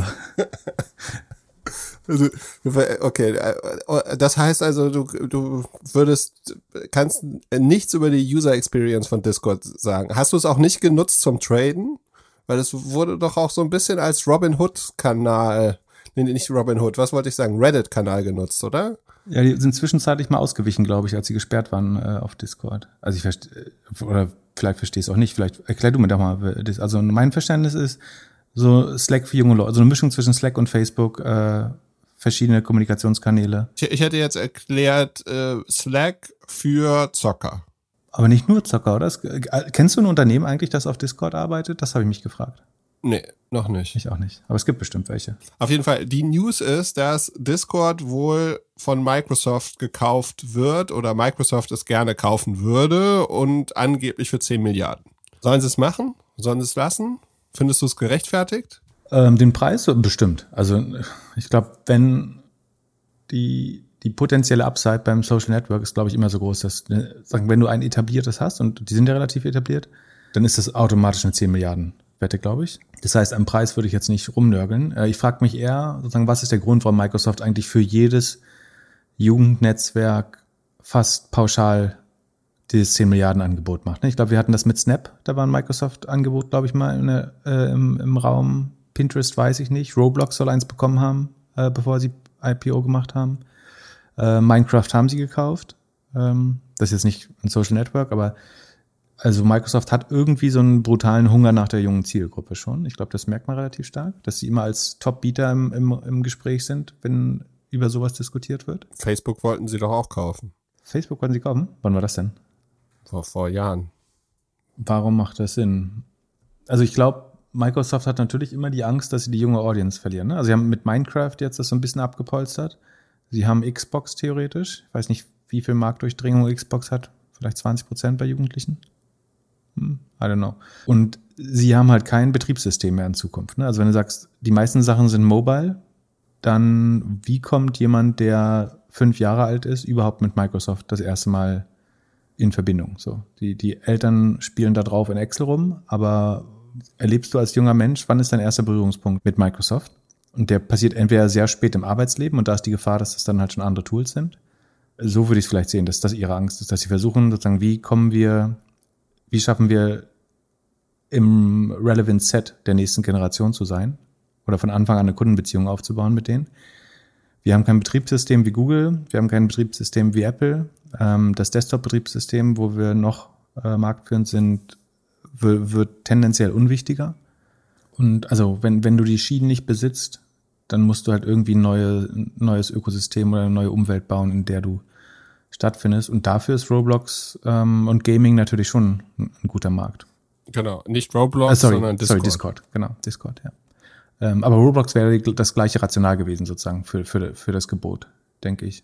Also irgendein Produkt, was halt nicht nur Arbeitstätige nutzen, zu bauen. Ähm, so würde ich so würde es am ehesten Sinn machen, oder? Hast du eine andere Idee? Ich weiß nicht. Bin gespannt. Also Nee, ich hatte gedacht, dass sie es so ein bisschen wie Twitch sehen. Also, dass sie halt sagen, okay, Twitch ist an Amazon gegangen. Amazon hat sich damit irgendwie sehr gut positioniert. Äh, dagegen gibt es vielleicht noch YouTube und natürlich Discord ist nicht äh, Video, aber ist halt auch, geht halt auch voll in diesen Gaming-Markt mhm. und da haben sie Xbox und wollen das halt weiter ausbauen. Mhm. Das wäre so der Punkt, oder ja, generell den Zugang an, äh, an Nutzern. Und LinkedIn haben sie ja auch gekauft als Social Network, natürlich eher für ein paar ältere Nutzer, aber das hat sich ja ganz gut entwickelt in den letzten Jahren. Und zutrauen würde ich denen schon, dass sie daraus eine gute, also weiterhin eine gute Firma, ein gutes Produkt bauen. Ja. Aber ich fand es auch interessant. Ich hätte gedacht, dass die eher auch an die Börse gehen. Du meinst Discord? Ja. Ähm, ja. Hätte, hätte gut sein können. Wobei Reddit ist auch noch private, oder? Ja. Aber für Reddit haben sie bestimmt auch, äh, GitHub haben sie gekauft, ne? Glaube ich. Ja. Genau, das auch. Also irgendwie wollen sie mehr Communities haben. Wahrscheinlich sehen sie es irgendwie als Einfallstor, um später Produkte zu verkaufen. Das ist zumindest das Einzige, wie es für, für mich Sinn macht. Dass du irgendwie früh Kundenbeziehungen generierst. Weil ansonsten müssen sie in Zukunft alle Kunden wieder woanders einkaufen. Und das mussten sie bisher nicht, weil sie beim Desktop top of mind waren. Du hattest halt äh, einen Windows-PC. Und in der mobilen Welt bist du das halt nicht, sondern die Leute haben, sagen, von Geburt an haben sie entweder ein Android oder ein iOS-Betriebssystem und Microsoft kommt da nicht vor, ähm, bis du eigentlich ins Arbeitsleben kommst. Und selbst dann eben nicht mehr bei jedem Menschen. Weißt du, was sie stattdessen kaufen sollten? Sag's mir. Clubhouse. Haben sie bestimmt auch schon viel geboten, oder? Das würde, würde ja passen eigentlich. Also ich glaube, dass sie sollten für LinkedIn Clubhouse kaufen und weil, guck dir, also guck dir mal Similar Web an, dann siehst du natürlich, wo die ganzen Nutzer hingehen und die Nutzer gehen auf Twitter, Instagram und LinkedIn. Um, um die Leute zu stalken, Clubhouse, die sie auf der Bühne gerade gesehen haben. Um, ja, aber um die Leute auch zu verbinden. Also ich glaube, keine Messe, kein Event, kein Social Network hat so viel Verbindungen für LinkedIn gebracht wie Clubhouse. Ja, aber auch nur, weil du selber nicht Kontakt aufnehmen kannst. Das ist ja ein, äh, so ein, ich weiß nicht, ob es ein Feature oder ein Bug ist, aber ich kann ja niemandem schreiben auf Clubhouse. Ich kann nicht schreiben, so komm mal in den Raum oder so. Also ich kann diese automatischen Einladungen machen, aber ich kann jetzt nicht zum Beispiel jemand sagen, hey, das war ein super Talk oder hier habe ich noch ein Argument. Das heißt, ich muss den Leuten dann in irgendeinem anderen Netzwerk hinterherlaufen, falls ich nochmal Kontakt aufnehmen äh, will. Genau, aber das war super. Das könntest du, also ich würde äh, die beiden Produkte verbinden, Facebook, Twitter rausnehmen oder Instagram und das aufbauen und dann und darüber kannst du ja super Events machen. Du kannst selbst, äh, also du kannst wahrscheinlich ein wesentlich einfach, äh, kannst auch Zoom-Konkurrenz machen oder in Skype besser machen. Du kannst es sowohl Business als auch Apropos, privat nutzen. Macht LinkedIn nicht gerade so ein Events-Produkt äh, auf? Ist äh, Bützer nicht sogar Produktmanager da? Habe ich, hab ich ja, genau. nicht gelesen? Ich glaube, da, ich, das, genau das habe ich auch gelesen. Das hat mir auch so ein bisschen die Idee so, gegeben. Ich würde an Büzers Stelle äh, einfach jetzt äh, sagen, hier Clubhouse kaufen und ich mache hier Post-Merger Integration. Hm.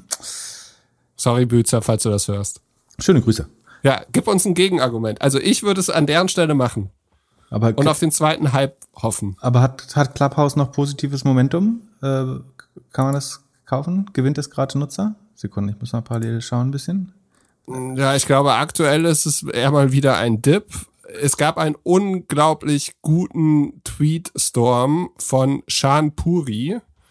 Das ist jemand, der was ähnliches mal vor ein paar Jahren gebaut hat und der hat einen Tweet rausgehauen, dass alle Clubhouse toll finden, aber er erklärt jetzt, warum es nicht funktioniert. Und das Interessante ist, dass er tatsächlich ein Produkt hatte, das hieß Blab und das hat er, meine ich, an Twitch verkauft, nachdem es nicht funktioniert hat. Mhm. Und er erzählt so ein bisschen, wie seine Erfahrung war, wie das Produkt irgendwie gutes Funding bekommen hat, gute Nutzer, aber dann zwischen Community und Growth es nicht so ganz funktioniert hat und alles das Momentum nicht gehalten werden konnte und erzählt das aus der Sicht des CEOs, also nach dem Motto so, ey, du hast das geilste Produkt überhaupt, die Promis sind auf der Plattform und jetzt hast du es geschafft, AZ investiert und du bist überall und dann auf einmal guckst du die Zahlen an, es klappt nicht mehr, dann überlegst du, was du machen kannst und so weiter. Also wir verlinken den Link mal in die Show Notes, es ist wirklich amüsant. Und Clubhouse wird die Challenges haben. Also wir sehen ja auch, wir hatten ja eine sehr schöne Clubhouse-Zeit Anfang des Jahres und nun ist es auf jeden Fall ruhiger geworden. Wir gehen nicht mehr so viel rein. Nichtsdestotrotz, das Gegenargument ist, in Amerika gab es auch die zweite Welle. Ja, Trend ähm, ist in Amerika auch immer noch, äh, ich schaue gerade in die App-Downloads, ist äh, noch relativ positiv äh, der Trend. Also es ist noch nicht Zeit für einen Abgesang. Ich bin gespannt. Ich würde vorschlagen, wir machen auch mal eine kleine Clubhouse-Pause. Okay. Also äh, ich weiß, du, du kannst immer schlecht Nein sagen, aber ich, ich entscheide das deswegen für uns. Also ab jetzt gibt es erstmal mittwochs 21 Uhr kein Clubhouse mehr von uns beiden. Und wenn wir ein konkretes, spannendes Thema haben, dann machen wir wieder ein, ein Event mit allen Hörerinnen und Hörern. Genau. Vielleicht eins, zweimal im Monat. Und du beantwortest alle Beschwerdemails, würde ich sagen. Die. Genau. Beschwerdemails gehen genau, äh, an podcast.doppelgänger.io. Ich beantworte sie. Und ihr könnt uns auch gute Gründe geben, warum wir das weiterhin mittwochs machen wollen. Aktuell würde ich gerne die Zeit für andere Sachen nutzen. Genau. Bist du denn sonst außerhalb von Mittwoch noch auf Clubhouse? Nö, wenig. Ich auch nicht. Also ich konsumiere eigentlich nicht mehr. Krass taktisch verdribbelt, oder? Also ich glaube, die Discovery Engine, das, das ist also eine wirklich gute zu bauen. Äh, also eine, die so gut ist wie TikTok zu bauen, ich glaube, das ist richtig schwer. Ähm, aber eine, die so ja. einigermaßen gut ist zu bauen, das ist nicht so schwer. Und dafür stellen sich echt dumm an äh, bei der Discovery. Ich glaube, vielleicht, weil sie ein bisschen zu sehr Diversity Vielleicht schlagen sie dir mit Absicht so wilde Sachen vor, um dein, dein Scope, dein Horizont zu erweitern und bla bla bla. Und dann sehe ich aber halt brasilianische Samba-Kurse auf Portugiesisch. Ähm, das hilft mir halt nicht. So, das ist weit weg von meiner Bubble, das stimmt, toll. Äh, ist keine Echo Chamber, aber es macht das Produkt auch vollkommen uninteressant äh, für mich. Also die, vielleicht haben sie es tatsächlich mit Absicht gemacht, dass die Discovery so kaputt ist. Aber ich finde es auf jeden Fall super schlecht. Und sie haben halt die Push-Notifications komplett kaputt gemacht, dadurch, dass sie diese inflationär äh, nutzen. Und ich glaube, wenn sie jetzt noch Aufnahmen erlauben, dann ist es komplett kaputt. Da macht es gar keinen Sinn mehr. Ja, ich glaube, Aufnahmen werden sie nicht erlauben. Ich glaube, das ziehen sie zurück. Ich meine, sie hätten nicht so schnell so viele Leute reinlassen sollen. Also das, was wir ja ausgehebelt haben, dadurch, dass wir diese Telegram-Gruppe hatten und Deutschland aufgemacht haben. Die haben nicht so viele Leute reinlassen sollen. Das haben sie ja versucht. Ja, sie haben es versucht, aber sie, sie, sie hätten ja einfach, sie hätten es wesentlich schlauer machen müssen, weil was schon die App so ein bisschen kaputt gemacht hat, war meines Erachtens vor allem so, ich erkläre dir in fünf Minuten, wie du Millionär wirst und das gibt's ja auf jeder Sprache und und sie haben halt schlecht korrigiert. In dem Tweet, den ich eben referenziert hat, kommt der Punkt halt, dass man mit Live es super schwer machen kann zu korrigieren. Also, dass du bei TikTok kannst du ja ausspielen, die, die Videos gibt's ja immer oder für eine Zeit. Dann kannst du sagen, okay, das funktioniert, das klickt. Äh, ähnlich wie ein Banner und dann nimmst du den und zeigst das immer. Aber bei Live ist es halt schwierig. Du könntest jetzt sagen, okay, jedes Mal, wenn Pip auf der Bühne ist, wird es ein guter Talk und die 200 Leute hören super gerne bei Pip irgendwie zu und deswegen kriegen die die Push-Nachricht. So, so müsste man es vielleicht machen. Und, und was ich witzig fand, war, dass Clubhouse jetzt, auf Twitter fangen sie jetzt an, so Agendas zu machen. Also sie haben jetzt getwittert, hier am Samstag gibt's um ein PM den Talk, um zwei, also dass man so einen Katalog hat oder einen, einen Kalender. Mhm. Ich glaube, der größte Hebel und was ich machen würde, wenn ich jetzt Zeit hätte und auch vielleicht einen Kongress oder so normal machen würde oder ein VC wäre, der irgendwie Content produzieren würde, ist, ich würde mal einen Tag voll durchplanen. Also äh, ähnlich wie, wie auf dem Kongress oder so und mal ein Online-Event voll auf Clubhouse fahren. Vielleicht an dem Zeitpunkt, an dem Android auch draußen ist, also in ein paar Wochen hoffentlich. Und dann zu sagen, okay, jetzt jeder weiß jetzt, wie Clubhouse funktioniert. Ähm, es ist einfach zu konsumieren, zu Hause, unterwegs, wo auch immer. Und wir verbinden hier Leute. Und da kann ich mir schon, kann man schon schöne Erlebnisse haben, aber die sind dann anders, also die sind dann nicht mehr so, wie es in den verrückten Wochen oder Tagen war, wo man den ganzen Tag auf der App abgesessen hat. Ja, und ich glaube, das Problem ist, dass sagen einerseits, damit Leute spontan darauf gehen, musst du immer guten, das ist ja das Problem bei Live, ne? Also du musst einfach zu jeder Minute des Tages musst du irgendwas Attraktives drauf haben. Es hilft dir nicht, wenn irgendwie morgens alle den Espresso machen und abends alle den, irgendwie die, die Late-Night-Session, sondern du brauchst, damit Leute es immer mal bei Bedarf nutzen, musst du halt ständig guten Content haben. Also es komplett abzudecken ist erstmal schwer. Wobei normalerweise Creator sicher, schlaue Creator würden sicher Lücken suchen und die füllen. Und andererseits, wenn du das aber richtig gut machst, nämlich durch ähm, sozusagen die rund um die Uhr guten Content hast, dann ist der FOMO-Effekt halt komplett weg. So, weil du, weil du weißt, so rund um die Uhr kann ich halt nicht da sein. Das heißt, ich werde immer was verpassen ist eine schwere Balance, glaube ich. Schwer zu lösen. Ja, ich glaube, es gibt einen Bedarf für so eine App. Vielleicht waren sie nicht die, also vielleicht werden sie nicht die letzten sein.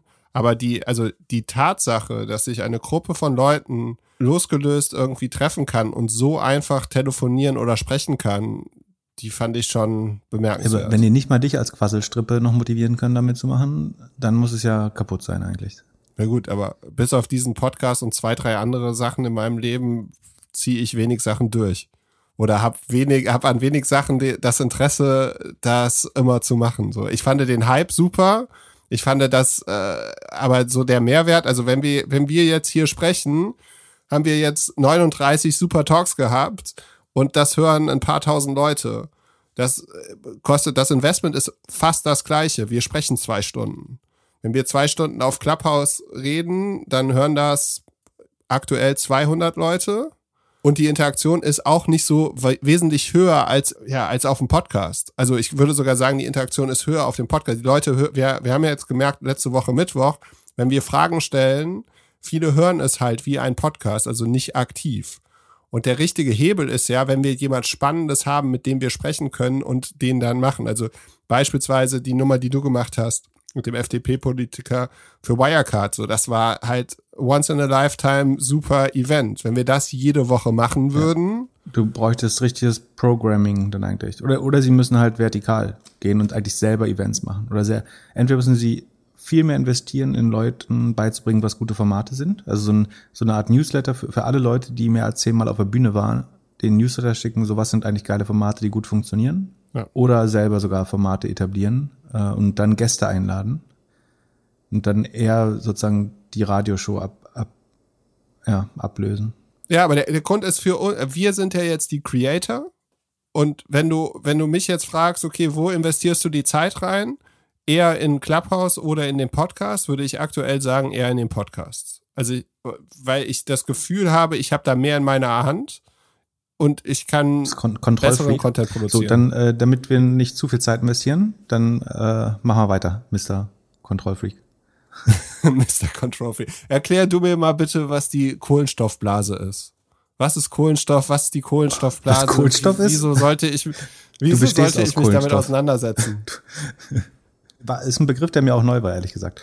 Ähm, aber ich habe mich dann belesen und nach meinem Verständnis ist die Kohlenstoffblase die Theorie, die davon ausgeht, dass Unternehmen heute schon Schürfungsnutzungsrechte, nicht Schürfungs, wie nennt man das, äh, Förderrechte kaufen und sozusagen damit bewertet sind, die sie aufgrund der Klimaproblematik niemals nutzen werden dürfen. Oder andersrum gesagt, damit äh, wir irgendwie nicht bald komplett verwüsten auf der ganzen Welt, dürfen wir noch eine gewisse Menge CO2 produzieren.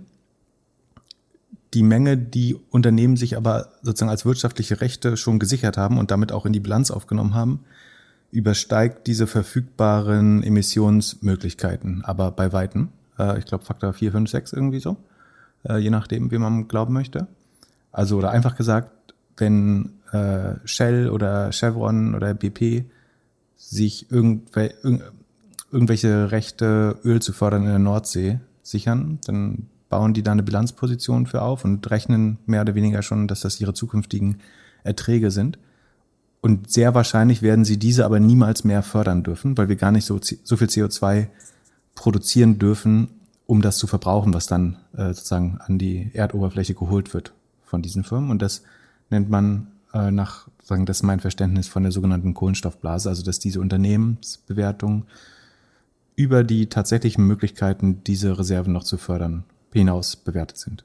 Ähm, und man muss ja dazu sagen, die versuchen ja alle sich zu äh, transformieren schon. Ne? Also die machen ja alle so eine Post, Post-Kohlenstoff, Post-Carbon-Strategie, äh, Kampagne, sozusagen, was ist erneuerbare Energie. Das heißt, die scheinen das schon äh, verstanden zu haben. Aber man, man kann schon sagen, sozusagen, dass da wurde in Förderrechte investiert, die man nie wahrnehmen werden äh, darf. Aber ich habe eine viel äh, spannendere Frage, die mir beim äh, Nachdenken darüber äh, aufgefallen ist. Ich formuliere das mal mit Absicht ein bisschen krude, damit sozusagen, kennst du Occam's Razor? Das ist, du machst eine sehr einfache, aber vielleicht auch ein bisschen krude These stellst du auf. Damit ist sie dann auch besonders einfach, sozusagen, wenn ich falsch liege, dann wird es besonders einfach zu sagen, warum es falsch ist. Äh, da, okay, ist das nicht First Principle? Hat gewisse Zusammenhänge. So, ja, aber, ja, genau, ja, doch, genau. Also man nutzt First Principles, weil sie eben nicht oder weil man sich sicher ist, dass die nicht widerlegbar sind. Äh, eigentlich, weil es physische Grundgesetze sind. Und alles darüber stellt man dann äh, in Frage. Aber ähm, genau. Und zwar behaupte oder du, du kennst ja diesen Chart so, wo man das irgendwie weltweite GDP oder Pro-Kopf-Einkommen ähm, der letzten 200, 300 Jahre oder seit dem Mittelalter oder so plottet. Und dann sieht man so eine relativ langsam steigende Kurve und dann so einen krassen Hockeystick. Also es geht zum Ende hoch, steil hoch bis heute, ähm, weil sozusagen das Pro-Kopf-Einkommen brutal wächst. Ähm, und das hat irgendwann im 19. Jahrhundert fängt das an, so über, stark überproportional äh, oder ex exponentiell zu steigern. Bis dahin war das relativ äh, linearer Fortschritt und dann im 19. Jahrhundert geht's steil ab das liegt offensichtlich, äh, oder du, was ist, was sind die wichtigen Technologien, die man in den letzten 200 Jahren erfunden hat, die dazu geführt haben, dass wir jetzt alle so viel reicher, und das ist wie gesagt pro Kopf und inflationsbereinigt, also das, das hat nichts mit Geldmengen zu tun oder so, sondern und auch nicht mit Bevölkerungswachstum, sondern es ist wirklich das in, in Geld gemessene Einkommen pro Person oder das, äh, die Wertschöpfung pro Person, die da abgebildet ist. Sagen, an welchen Kerntechnologien hängt das? äh, deiner Meinung nach? Wahrscheinlich, warum es uns so viel besser geht jetzt? Ähm, gute Frage. Also Maschinen, Licht, Lampen, Transport, Flugzeug, irgendwann vorher Bahn, Auto mhm. und dann irgendwann Computer, Internet, mhm. Handy, iPhone. Mhm. Sehr gut. Also die, das sind Anwendungsgebiete. Die Technologien wären jetzt Elektrizität, also das ist so Licht. Maschinen gab es auch im Mittelalter schon, aber du meinst äh, alles, was nach der Dampfmaschine kam, wahrscheinlich. Ja. Ähm, oder später Verbrennungsmotor, das umfasst dann so Transport und dann kommt sozusagen Informationstechnologie später. Ich glaube sozusagen vor allen Dingen die ersten drei Sachen, also Elektrizität, ähm, Dampfmaschine, Verbrennungsmotor, die Wirtschaftsleistung, die dadurch entstanden ist, ist ja letztlich eigentlich nur, dass wir gelernt haben, wie man diesen Planeten anzündet und das dann GDP zu nennen. Also wir, wir fördern Ressourcen, ähm, wandeln die in irgendwas um und dann steht dadurch erstmal Arbeit oder Leistung und die bemessen wir dann mit Geld und sagen so, jetzt haben wir was geschaffen. Und das ist aber insofern Quatsch, dass sozusagen insbesondere Dampfmaschine, Verbrennungsmotor ähm, oder Elektrizität insgesamt eigentlich ja nur eine Umwandlung von einer Energieform in die andere ist. Also dabei wird ja nichts produziert. Wenn ich Erdöl oder Kohle aus der Erde hole, die verbrenne in einer Dampfmaschine oder das Öl im Verbrennungsmotor, das Benzin, dann wandle ich irgendwie Fossil Fuels oder ja, fossile chemische Energie wandle ich in Bewegung um und das noch relativ ineffizient, weil ich dann wieder bremse und die Energie vernichte dabei. Oder vernichten kann man sie ja nicht, sondern wird auch, die wird dann in Wärme umgewandelt. Aber am Ende wird chemische Energie umgewandelt in Bewegung, Wärme, sowas. Und das ist, eigentlich hat das ja nichts mit Wertschöpfung zu tun. Also war, warum steigt dadurch trotzdem GDP? Weil die, der Verbrennungsmotor letztlich dann eine ja, Zeitmaschine ist, die zukünftigen Nutzen in die Gegenwart vorzieht. Das ist Ressourcen, die uns eigentlich nicht zur Verfügung stehen würden, aber weil wir sozusagen der Erde entnehmen äh, auf Kosten zukünftiger Generationen, können wir sie dann jetzt in irgendwas relativ Nutzloses um, also in Transport oder ja, eine Maschinentätigkeit oder so umwandeln. Und letztlich sind das alles nur Generation Ungerechtigkeitsmaschinen, die du so gebaut hast. Nämlich die halt Ressourcen, die der jetzigen Generation eigentlich gar nicht mehr gehören, schon sozusagen nach vier Jahren, fünf Jahren, zehn Jahren hast du ja schon alle Ressourcen, die du als Mensch verbrauchen darfst. Komplett verbraucht. Für den Rest deines Lebens lebst du dann nur auf die Kosten zukünftiger Generationen. Und eigentlich ist das doch ein Fehler, das Technologie zu nennen, oder? Dass du lernst, Energie, die über Jahr Millionen in den Planeten entstanden ist, dadurch, dass irgendwelche Saurier sterben mussten und dann zu Öl wurden und so, oder auch Pflanzen, ähm, die jetzt zu nutzen, finde ich eigentlich einen falschen Techno Technologiebegriff. So, das hat uns natürlich vorangebracht, das hat das Leben schöner gemacht, aber das ist halt null, null nachhaltig. Also die Frage ist, ob diese Kohlenstoffblase, sozusagen der Begriff Kohlenstoffblase kommt aus was anderem, aber ob wir nicht komplett in einer Illusion leben, die wir irgendwie Technologie, Fortschritt, was weiß ich nennen, die aber komplett nur gekauft ist auf Schulden. Also es ist ja alles Pump, sozusagen. Alles, was auf, auf Erdöl basiert oder auf Kohle, ist alles gepumpt. Haben wir längst mehr verbraucht, als in unserer Lebenszeit ähm, davon neu entstanden ist. Und selbst der Ackerertrag, ne, dass wir irgendwie das 10, 20-fache aus einem Hektar Weizen rausbekommen, liegt daran, dass wir es mit organischem Dünger, der aus Erdöl ist, düngen, dass wir es mit einem Trecker ernten, der mit Erdöl fährt. Ähm, vielleicht noch ein bisschen Gentechnik, weiß ich nicht. Das Flugzeug, irgendwie die, die hohe Mobilität ist nur gekauft mit zukünftigen, äh, sozusagen zukünftigen Verlusten letztlich. Alles, was wir aus Plastik bauen, ist aus Erdöl äh, letztlich plus die Verschmutzungsprobleme, dass wir überhaupt so sesshaft sein können, dass wir so hohe Gebäude bauen können. Äh, wir haben das gleiche Ressourcenproblem hast du beim Beton oder beim Sand ja nochmal. Weiß nicht, sagt dir Sandkrise, Sandkrise was? Ja, ne? Also wir brauchen vielfaches von dem Sand, den wir auch zur Verfügung haben. Eigentlich es wird genauso problematisch wie andere Ressourcen irgendwann ist äh, viel zu viel Sand äh, verbrauchen für Straßen, für Gebäude. Und eigentlich muss man Technologie danach trennen, sondern was ist echte Technologie, die irgendwas nachhaltig besser macht, also ohne dabei Ressourcen der Zukunft zu vernichten. Und das andere finde ich, also man kann die Fortschrittlichkeit dem nicht komplett absprechen. Äh, irgendwie hat es uns ja vorangebracht, aber es, eigentlich hat man nur Schulden aufgenommen äh, dadurch. Und wir wissen ja noch nicht, wie wir die bezahlen können wieder. Oh, Folge 39, Pip wird zum Öko. Philipp wird zum Kapitalist. So haben wir jetzt unsere Rollen in den letzten Wie? 40 Wochen gedreht. Was ist deine kapitalistische Gegenargumentation? Wo, wo liege ich falsch? Du, du, du musst das ja. Nein, ich, ich gebe dir vollkommen recht. Ich gebe dir vollkommen recht. Ich hätte nur nicht gedacht, dass, dass wir da heute so abbiegen. Also, du hast ja mit Kohlenstoffblase angefangen. ja, gut. aber ich habe nur das Wort vorgelesen. Das Spannende, was ich, also wo, woher die Frage eigentlich kam, ist, ich würde halt furchtbar mal gern sehen, wie würde diese Kurve ohne die Dampfmaschine aus? Also hättest du das nicht einmal gelernt?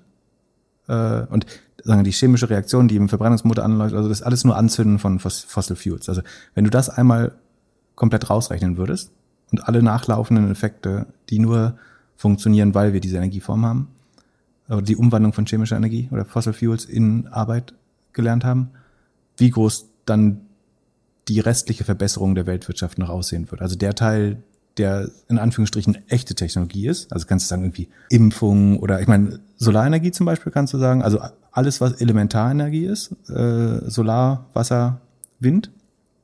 Davon gibt's ja, also wenn man davon ausgeht, dass, das, dass wir den Wind nicht bremsen mit den Windrädern oder so, dann davon ist ja unbegrenzt da. Da Vielleicht hat das auch noch andere negative Auswirkungen auf die Umwelt, aber aus energetischer Sicht ist das zumindest eine Umwandlung von Energie, die unbegrenzt zur Verfügung steht. Und das hat sozusagen dann technologisch einen ganz anderen Charakter, weil du aus dem Nichts Energie schaffst.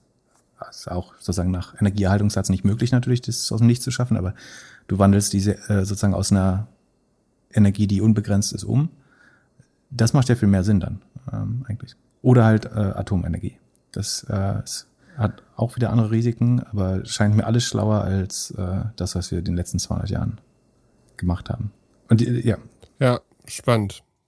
Wir haben halt als Spezies auch doch immer das Verlangen, uns weiterzuentwickeln oder weiter zu bewegen. Also wenn du jetzt wieder auf Corona gehst und auf äh, mit wie vielen Leuten ich schon über Urlaub in den letzten Tagen gesprochen habe, wie jeder irgendwie das Verlangen hat, wegzufahren und so. Auf das müssten wir ja schlauerweise auch verzichten. Oder halt Technologie finden, die das vernünftiger, verträglicher und alles macht. Genau, du müsstest halt Mobilität erfinden, die nicht mehr von Fossil Fuels abhängt. Äh, gibt's ja, also geht ja in die richtige Richtung, außer dass der Strom noch falsch erzeugt wird, aber. Und dazu nutzt du ein Unternehmen, das dir bei der Automatisierung hilft. UiPath geht an die Börse. Äh, eine grandiose Überleitung. Ähm. Was macht UiPath? Ich war überrascht. Ich habe gedacht, das wäre ein nagelneuer Laden, aber den gibt's ja schon seit ein paar Jahren. Mhm. Und ist äh, das, ich glaube, nach meiner, nach meinem Wissen das einzige Unicorn aus Rumänien. Äh, es sitzt inzwischen ja. in New York, aber es wurde mal gegründet in Rumänien. Ich glaube 2005. Genau, 2005 wurde es gegründet, hat 8000 Kunden und hilft Firmen Prozesse zu optimieren. Ist das richtig? Genau, macht, also sie nennen das Ro Robotic Process Automation, aber letztlich ist das sogenanntes Process und Task Mining. Also du schaust einem Mitarbeiter ein paar Tage oder Wochen auf die Finger und versuchst dann Dinge, die regelmäßig passieren, zu aut automatisieren oder sagen sämtliche Backoffice-Prozesse und repetitiven Prozesse in einem Unternehmen, die vielleicht nicht mehr ein Mensch tun sollte, werden dadurch äh, mehr und mehr automatisiert. Natürlich nur damit diese Menschen sich einer in der Firma besseren Verwendung zuwenden können. Nicht etwa damit die Arbeitsplätze wegrationalisiert werden, sondern damit sie an besseren Sachen arbeiten können. Genau, die äh, führen diesen, diesen Markt relativ klar an, also sind im äh, Forrester, äh, in der Forrester Wave und Gardner Quadranten relativ klarer Leader in dem Bereich, arbeiten, ich glaube, mit 80 Prozent der zehn größten Unternehmen und zwei Dritteln der Fortune 500, äh, so in dem Maßstab, ähm, schon zusammen. Und wachsen dieses Jahr mit 81 Prozent äh, und ist auch eine der teuersten Private Companies. Ich glaube, mit 35 Milliarden, 35 Milliarden war die letzte Runde, haben im Februar nochmal 750 Millionen auf 35 Milliarden aufgenommen, ähm, sind aber jetzt erstmals Cashflow positiv auch äh, im letzten Quartal oder im letzten Jahr. 600, machen 600 Millionen, Millionen Umsatz, wie du gesagt hast, mit 8000 Kunden, davon 1000 mit mehr als 100.000 Umsatz. 145 sehr gute Dollar-Based Net Expansion Rate, also der durchschnittliche Kunde gibt 45 Prozent mehr äh, jedes Jahr dort aus, bisher zumindestens. Aber wieso? Wenn, die, äh, wenn der erstmal optimiert hat, braucht er doch nichts mehr. Ja, aber du machst es, wenn du schlau bist, machst du sowas ja consumption-based. Also dass du sagst, die für die ersten 1000 äh, oder ersten 10.000 Rechnungseingänge, also typischer Task wäre zum Beispiel Buchhaltung ne, oder Forderungsmanagement, HR, irgendwie Urlaubstage genehmigen automatisch oder irgendwelche Legal-Sachen. Äh, ich meine, das Gute ist, du kannst es immer gegen die Zeitersparnis verkaufen. Das ist ein relativ einfacher Pitch, wenn du sagst, wir, wir sparen dir hier zwei deiner zehn Buchhalter ein. Ähm, dann hast du relativ klar die Zahlungsbereitschaft des Kunden und kannst fast risikolos sagen, wenn es nicht klappt, dann klappt es halt nicht. Äh, aber aber wäre der Pitch nicht, wir, wir helfen dir, dass äh, zwei von deinen fünf Buchhaltern, Buchhalterinnen mehr Zeit haben, um andere Sachen genau, zu machen. Genau. Sie haben mehr Freizeit mit den Kindern zum Beispiel. in Zukunft ganz viel dann, ja. Genau, wo kamen wir jetzt her? Achso, also äh, ihren Verlust haben sie sehr schön äh, reduziert, haben vor, also letztes Jahr war es noch irgendwie drei, ähm, so knapp über 300 Millionen Umsatz und 500 Millionen Verlust. Jetzt machen sie jetzt 600 Millionen Umsatz und nur noch 92 Prozent, also rund 15 Prozent äh, Verlust dabei. Dafür wachsen sie halt aber ganz schnell, kann man schnell ausrechnen, Rudolf 40, so um die 65 dann, wenn du 80 Prozent wächst, nur 15 Prozent verli verlierst. Wie gesagt, Cashflow positiv. Sieht inzwischen ganz solide aus. 2019 aber im Oktober haben sie noch äh, Massen und wenn du jetzt auf 2019 schaust, oder beziehungsweise die haben verschobenes Fiskaljahr, wenn man jetzt die Zahlen nachschauen würde. Ich rede jetzt mal in Kalenderjahren, äh, um das ein bisschen zu vereinfachen, aber eigentlich haben sie das Jahr 2021 schon abgeschlossen, weil es im Januar endet. Aber wenn man das jetzt vergleicht, letztes Jahr haben die halt noch mehr Verlust als Umsatz gemacht. Und dieses Jahr ist halt sehr solide und die haben halt ein krasses Sparprogramm 2019 gemacht oder äh, irgendwie 15 Prozent der Leute entlassen. Man sieht im, im IPO-Prospekt auch sehr gut, dass sie in allen Funktionen wirklich Geld eingespart hat. Also General und Admin, Research, Development, Forschung und Entwicklung und Sales und Marketing. Da sind die Kosten überall gesunken äh, im, im letzten Jahr. Trotzdem ist, hat sich der Umsatz aber ganz gut entwickelt. Also ähm, entweder haben sie auch sehr stark von äh, Corona äh, profitiert oder von Covid ähm, oder sie, da muss man sich fragen, was sie vorher gemacht haben, dass sie äh, so aggressiv Kosten aufgebaut haben und nicht schneller gewachsen sind.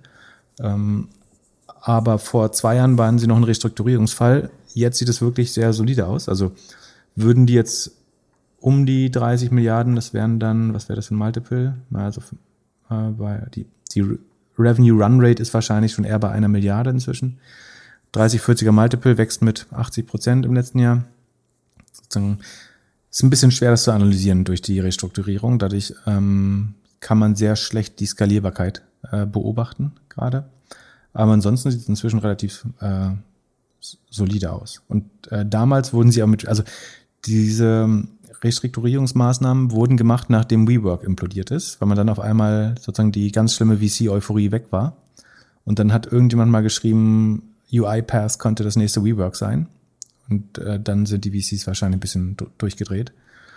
Und dann sind, ist der CFO, der Chief Revenue Officer und äh, noch zwei andere C-Level-Leute mussten dann relativ schnell verschwinden, zusammen mit 15 Prozent der Belegschaft. Und seitdem sind sie aber auf einem äh, sehr guten Pfad. Die Frage ist dann halt wieder, wie groß kann das noch werden? Also ich glaube, das ist ein absoluter Zukunftsmarkt. Äh, also das sollte schon weiter wachsen, aber sie haben halt auch einen Großteil der Kunden schon. Wobei, wenn man dann sagt, so die arbeiten jetzt mit irgendwie zwei Drittel der Fortune 500, dann ist es halt eben auch so, wenn du irgendwie eine Chipotle-Filiale äh, als Kunden hast, dann hast du halt das Logo wahrscheinlich, die sind natürlich nicht überall schon voll integriert ähm, und können noch viel Revenue Expansion äh, machen. Von daher, ähm, ich vermute fast, die werden ein bisschen, klein bisschen teurer als 35 Milliarden an der Börse kommen. Also das war die letzte Runde. Ähm, von den Zahlen her hat das Potenzial für so 40, 45 Milliarden. Ansonsten wäre es für die letzten Investoren ja auch traurig. Ähm, ich würde mich wahrscheinlich nicht trauen zu investieren, sozusagen bevor man nicht noch ein weiteres Quartal, also die quartalsweise Auf, Aufgliederung haben sie noch nicht geliefert, die wollen sie noch nachliefern. Bisher sieht man nur die Jahre und durch dieses Restrukturierungsprogramm sind die Zahlen halt sehr, ja, also man kann halt nicht gut erkennen, sozusagen, wenn die jetzt mehr in Marketing ausgeben würden, wieder kriegen die dann auch mehr Revenue, ist das Revenue überhaupt eine Funktion des Marketings? Ähm, die, die, die Werbeausgaben äh, haben sie auch stark haben 2000, also im letzten Jahr noch 36 Milliarden für Werbung ausgegeben, sind jetzt nur noch 21 Milliarden. Die Gefahr ist natürlich auch ein bisschen, dass sie ihr Wachstum beschränkt haben, also sich jetzt zu gesund gespart haben. Weil eigentlich würdest du ja sagen, warum das jetzt 2019 akut war, kann man im Nachhinein vielleicht ein bisschen verstehen. Also gerade wenn sie da auch mehr Verlust als Umsatz gemacht haben. Aber jetzt gerade, wo sie Cashflow positiv sind, äh, nur noch minus 15 Prozent Marge haben und mit 80 Prozent wachsen, da würdest du ja eher denken, ey, gib mal bitte ein bisschen mehr. Also skaliert mal ein bisschen schneller, sofern irgendwie die, die Magic Number, also die Vertriebseffizienz da halbwegs vernünftig ist, dann solltet ihr eigentlich wieder mehr investieren, so wie es jetzt aussieht. Aber wäre nicht eigentlich der beste Pitch, dass sie sagen, dass sie nie mehr Headcounts bekommen, weil sie sich immer selbst optimieren? Im Marketing, das wäre ja, in jeder in jeder Hinsicht, also dass sie eigentlich in jedem, dass sie skalieren, internationalisieren, ohne wirklich die, den Headcount zu ändern, weil sie sich immer besser optimieren. Die eigene Website läuft übrigens auf HubSpot, habe ich gerade äh, gesehen, lustigerweise. Also die essen ihr eigenes Dogfood eher nicht anscheinend. Ja, das wäre ein lustiger Pitch, wenn sie sagen, sie selber wären immer effizienter, natürlich. Also jetzt, das, was sie jetzt hingelegt haben in den letzten äh, 18 Monaten, ist ein brutales Effizienzprogramm, wenn du so willst. Haben sie das erste Mal das Produkt genutzt? Genau, haben irgendwo 15 Prozent rausgeholt auf jeden Fall. Oder an, an, also kostenseitig ist es sogar noch deutlich mehr. Also 15 Prozent des Headcounts musste wohl gehen. Ähm, aber es ist äh, von, von den Kost, Gesamtkosten her wirklich nochmal deutlich äh, besser geworden. Genau. Scheint mir aber eine gute Firma, sagen nur die, die Transparenz in den Zahlen. Das kann sich nochmal ändern, wenn jetzt die Quartale hinzukommen. Dann kann man vielleicht auch besser sehen, ob man daran glauben möchte, dass das wieder wachsen kann. Ähm, langfristig ist, glaube ich, was, also ich kann mir vorstellen, dass noch viele solche Prozesse viel zu manuell gemacht werden in Firmen und auch gerade in Behörden, so wiederkehrende Vorgänger irgendwie äh, irgendwelche Dinge beantragen, was da noch manuelle Arbeit gemacht wird, ähm, glaube ich schon, dass ein, ein guter Markt ist. Aber es ist eigentlich auch ein Markt, wo, wo SAP längst äh, viel aggressiver drin sein müsste oder das eigentlich äh, Workday oder ServiceNow oder SAP alles komplett mitverkaufen müsste schon. Ähm, Dazu bin ich dann nicht nah genug dran, zu verstehen, wo da die Differenzierung äh, liegt. Aber eigentlich muss jede Firma ja in Zukunft genauso funktionieren. Ob man jetzt, ob jede Firma deswegen mit UiPath arbeiten muss oder ob das sozusagen zu jeder Standard Enterprise Suite gehören wird, das ist nochmal eine andere Frage. Ja, das stimmt. Aber so viel wie Transformation in den letzten Monaten rumgeschrien wird, musste doch sehr, sehr viel passieren. Das ist ja die Frage, ist das jetzt digitale Transformation? Dabei ändert sich das Geschäftsmodell der Firmen ja genau null, sondern du machst nur interne Effizienz eigentlich. Gefühlt wird eine Firma dadurch jetzt nicht deutlich resilienter, sondern sie spart wirklich nur Kosten und also die entledigt sich nerviger Arbeitsvorgänge oder Tags. Ob das jetzt eine Firma digital transformiert, da würde ich nochmal eine Frage zeigen. Aber, aber es transformiert mehr als C3 AI. Da bin ich mir wiederum ganz sicher. Hast du da wieder irgendwas gefunden? Nee, nee, nee, nee. Guck ich, versuche ich nicht hinzugucken gerade. Was waren denn deine Highlights der, der letzten Woche so auf Twitter? Äh, mein Highlight war natürlich dein Besuch in äh, Berlin. Auf Twitter müsste ich jetzt schauen. Also dieser Arc Invest äh, sozusagen Aftermath, das war schon ganz spannend. Dann, ach so, es kommt ein OMR-Podcast mit mir raus, beziehungsweise ist uh. draußen, wenn ihr das hier hört. Also jetzt, wo jetzt, wo dieser Podcast fast vorbei ist, können wir es ja sagen. Ihr, wenn ihr Lust habt, könnt ihr gleich im Anschluss nochmal OMR hören, was ihr sicherlich sowieso äh, tut. Das bin ich gespannt. Was erzählst du da? Also du hast den vor einer Woche oder so aufgenommen? Äh, genau, ein, zwei Wochen äh, oder so. Ähm, es geht so ein bisschen ums Advertising-Ökosystem. Es geht äh, auch ein klein bisschen um Gorillas. Es geht um, achso, um den Musikmarkt. Ähm, das äh, fand ich ganz interessant. Also das, das. Was hast du damals noch für Prognosen gehabt? Wie damals? Ja, vor zwei Wochen. Was hast du erzählt? Hast du noch gesagt, dass Clubhouse von Spotify gekauft nee, wird? Nee, da habe ich auch schon gesagt, dass äh, Clubhouse das taktisch irgendwie verdribbelt, verdribbelt gerade äh, und sich ein bisschen doof anstellt. Ich, äh, achso, über, über Jack Dorsey und Tidal haben wir äh, geredet. Hast du meine Story ge genommen oder war, war das Die, die könnte ich Story? nicht wiedergeben, deine Story, das ist zu wild. Äh, das greift am meisten Apple an, was Tidal und Square eventuell machen könnten. So, sollte ich da recht haben. Dann ist, Warum Apple und nicht Spotify? Weil Spotify an Musikstreaming nichts verdient im Moment, ähm, sondern nur an Podcasts. Und das Musikstreaming zahlt halt, daran verdient Apple am meisten mit den 15 bis 30 Prozent, die sie halt für den App Store bekommen. Also wenn du auf deinem iPhone Spotify hörst, verdient am wenigsten der Artist und am meisten Apple. Im Zweifel. Und dazwischen steht die gesamte Musikindustrie, Spotify und was weiß ich noch.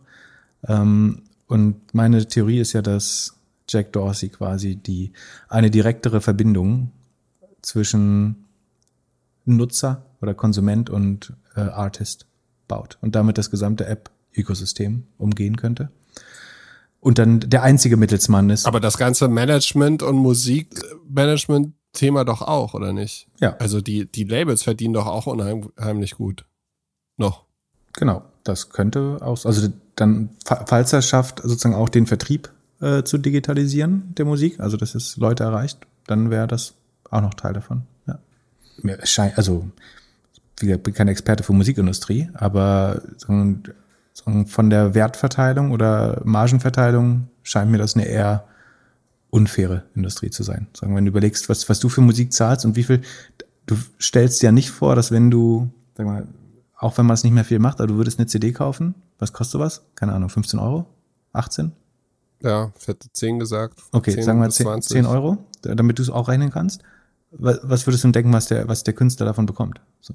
Ein Euro. Genau, ja. Aber das ist ja schon bescheuert auch, oder? Dafür, dass du, ich meine, das ist halt, weil es auch auf dem Datenträger wäre, aber selbst digital kriegt der Künstler ja auch nicht mehr.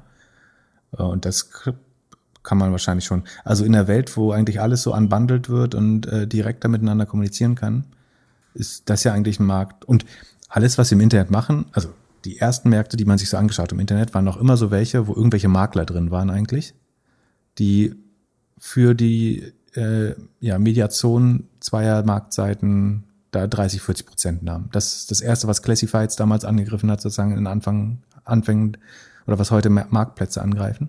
Ähm, und das auseinanderzunehmen, macht, glaube ich, viel. Ist komisch, dass es das lang gedauert hat. Und du, du siehst es ja ähm, im, beim Print, siehst du es mit Substack, das ist ja nichts anderes. Äh, du siehst es bei, bei Porn und das ist ja immer der, der Leading Indicator mit, mit OnlyFans.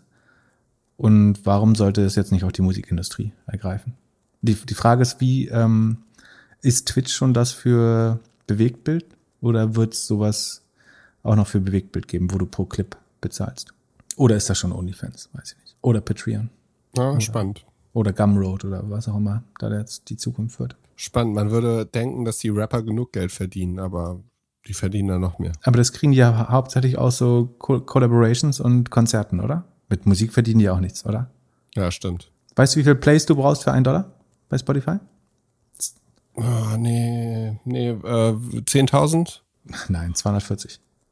aber es ist schon auch viel für einen Dollar. Das heißt ja sozusagen 0,4 Cent pro, pro Abspielen. Stimmt das? Ja. Ja, Wahnsinn. Bei, bei Tidal äh, brauchst du nur 80 Plays. Ist jetzt ja schon gut, aber da hört ja keiner. Noch. Noch. Meinst du, äh, meinst du, Tidal kommt noch mal als Marke raus? Das glaube ich ja nicht. Ja, ich bin gespannt. Aber ich meine, wie, die Frage ist ja, wie macht das sonst? Ach so, nee, bevor du wieder anfängst, äh, nicht. Aber ich habe schon wieder vergessen, hab schon wieder vergessen, äh, wie, wie das Sinn macht. Aber ähm, aber es hat was mit Wein und äh, Toskana zu tun oder Côte d'Azur oder ich weiß nicht mehr. Hamptons, also. Hamptons, alles passiert auf den Hamptons. Aber ja, Empfehlung, irgendeine alte Podcast-Folge, ich glaube vor zwei, drei Folgen, erzählen wir, wie Jay-Z und Jack Dorsey einen Deal gemacht haben. So, machst du Ruhepause zu, äh, die, die erbetene Ruhepause zu Ostern? Mm, nö. Machst, machst, Glaube ich nicht. Machst nicht weniger als sonst. Noch weniger geht Jeder auch Tag nicht. ist ja der gleiche. genau. Ja, lass erstmal noch zu äh, meinem Twitter-Highlight kommen. Achso, bitte. Amazon versus amerikanische Politikerinnen. Ach, das Das hätte ich ja nie gedacht. Die streiten sich relativ öffentlich, ne? Also, ja, Wahnsinn. Also, das ist, glaube ich, der absolute Mega-PR-Stand. Also, unglaublich. Also, es ist zwei, äh, zwei Sachen dazu. Alles eigentlich in der letzten Woche passiert. Auch relativ nah aneinander. Elizabeth Warren hat äh, getwittert, hat ein Video getwittert über Corporate Tax, dass Amazon und andere, aber vor allem das Amazon-Beispiel viel zu wenig Tax zahlen würden. Wir hatten darüber ja auch schon das eine oder andere Mal gesprochen, ob wir noch erleben werden, dass große Firmen international mehr Steuern zahlen und nicht so alles wegoptimieren. Und ja, da gibt's ein nettes Video zu und darunter hat dann Amazon News geschrieben und gesagt, du, wir, wir zahlen Steuern und macht gerne bessere Gesetze, wir halten uns daran. Also äh, ja, so ein bisschen Gegenangriff ist die Ja, ist beste lustig, Verteidigung. weil die Gesetze ja auch nicht so ausschließlich von Politikern gemacht werden. Also beziehungsweise du, am Ende Ja. versuchst du mit Lobbyismus ja schon die Gesetzgebung auch zu beeinflussen. Also es, ich meine, gut, wenn, wenn die Politik halt so käuflich ist, dann müssen sie sich das halt anhören, aber es ist schon ein bisschen frech zu sagen, so wir, wir schmeißen unsere Lobbyarmee äh, irgendwie in, in den Krieg, äh, um das zu verhindern und am Ende sagen wir, ihr, wolltet es ja nicht anders zu den Politikern. Hm. Ja, klar, natürlich. Lobby ist dann nochmal, also ein anderes Thema oder gehört dazu. Aber dass Amazon sich da öffentlich so äußert, hätte ich nicht gedacht. Aber vielleicht, weil sie schon wissen, dass sie, also die spüren den Atem schon im Nacken. Oder die wissen, sie sind eh dran, glaube ich. Du, du, also, sagen, wenn sowas anfängt, und du, du hast jetzt, du siehst jetzt, wie das Biden-Kabinett besetzt wird mit äh, Lina Khan und äh, Tim Wu und so, das sagt dir schon was. Und dann erfährst du ja also relativ schnell, in welche Richtung Dinge äh, interviewt werden und so weiter.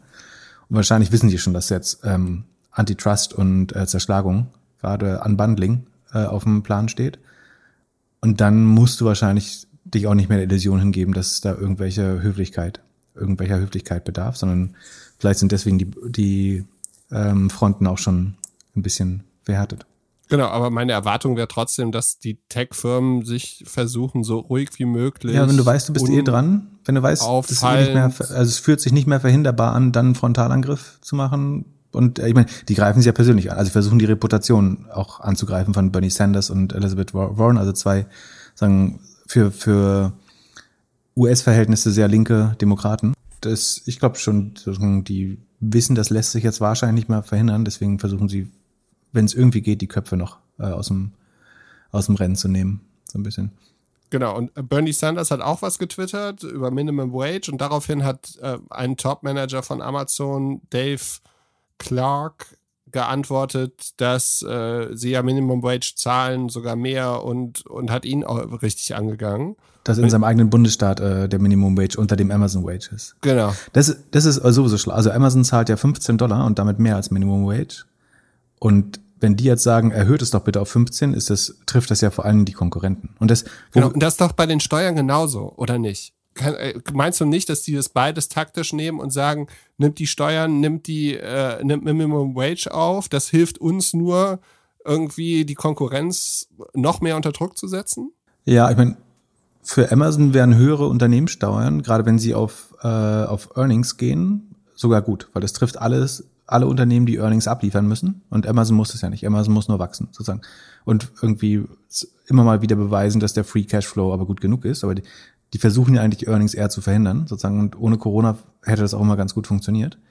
Deswegen ist das fast auch ein Angriff oder ein relativer Vorteil, dass wenn, wenn andere mehr Gewinnsteuern zahlen müssen, ist das ein Vorteil für Amazon, weil sie bisher zumindestens und es wird immer schwerer natürlich, bei der Größe noch Gewinn zu verändern, aber die sind im Zweifel am besten da drin, ähm, dass das für sie nicht sozusagen einschlägig wird, alles was mit äh, Steuern, mit Gewinnsteuern zu tun Und wo wir gerade beim äh, Antitrust sind, das, das gleiche macht ja Facebook lustigerweise bei Section 230, also den Moderationspflichten äh, der Social Networks, dass sie auch sagen, wir sind dafür mehr Regulierung. Also es soll erstmal jeder nachweisen, dass sie geeignete Mittel haben, um irgendwie den Content live real-time zu beobachten und zu moderieren, äh, gegen Verstöße vorzugehen.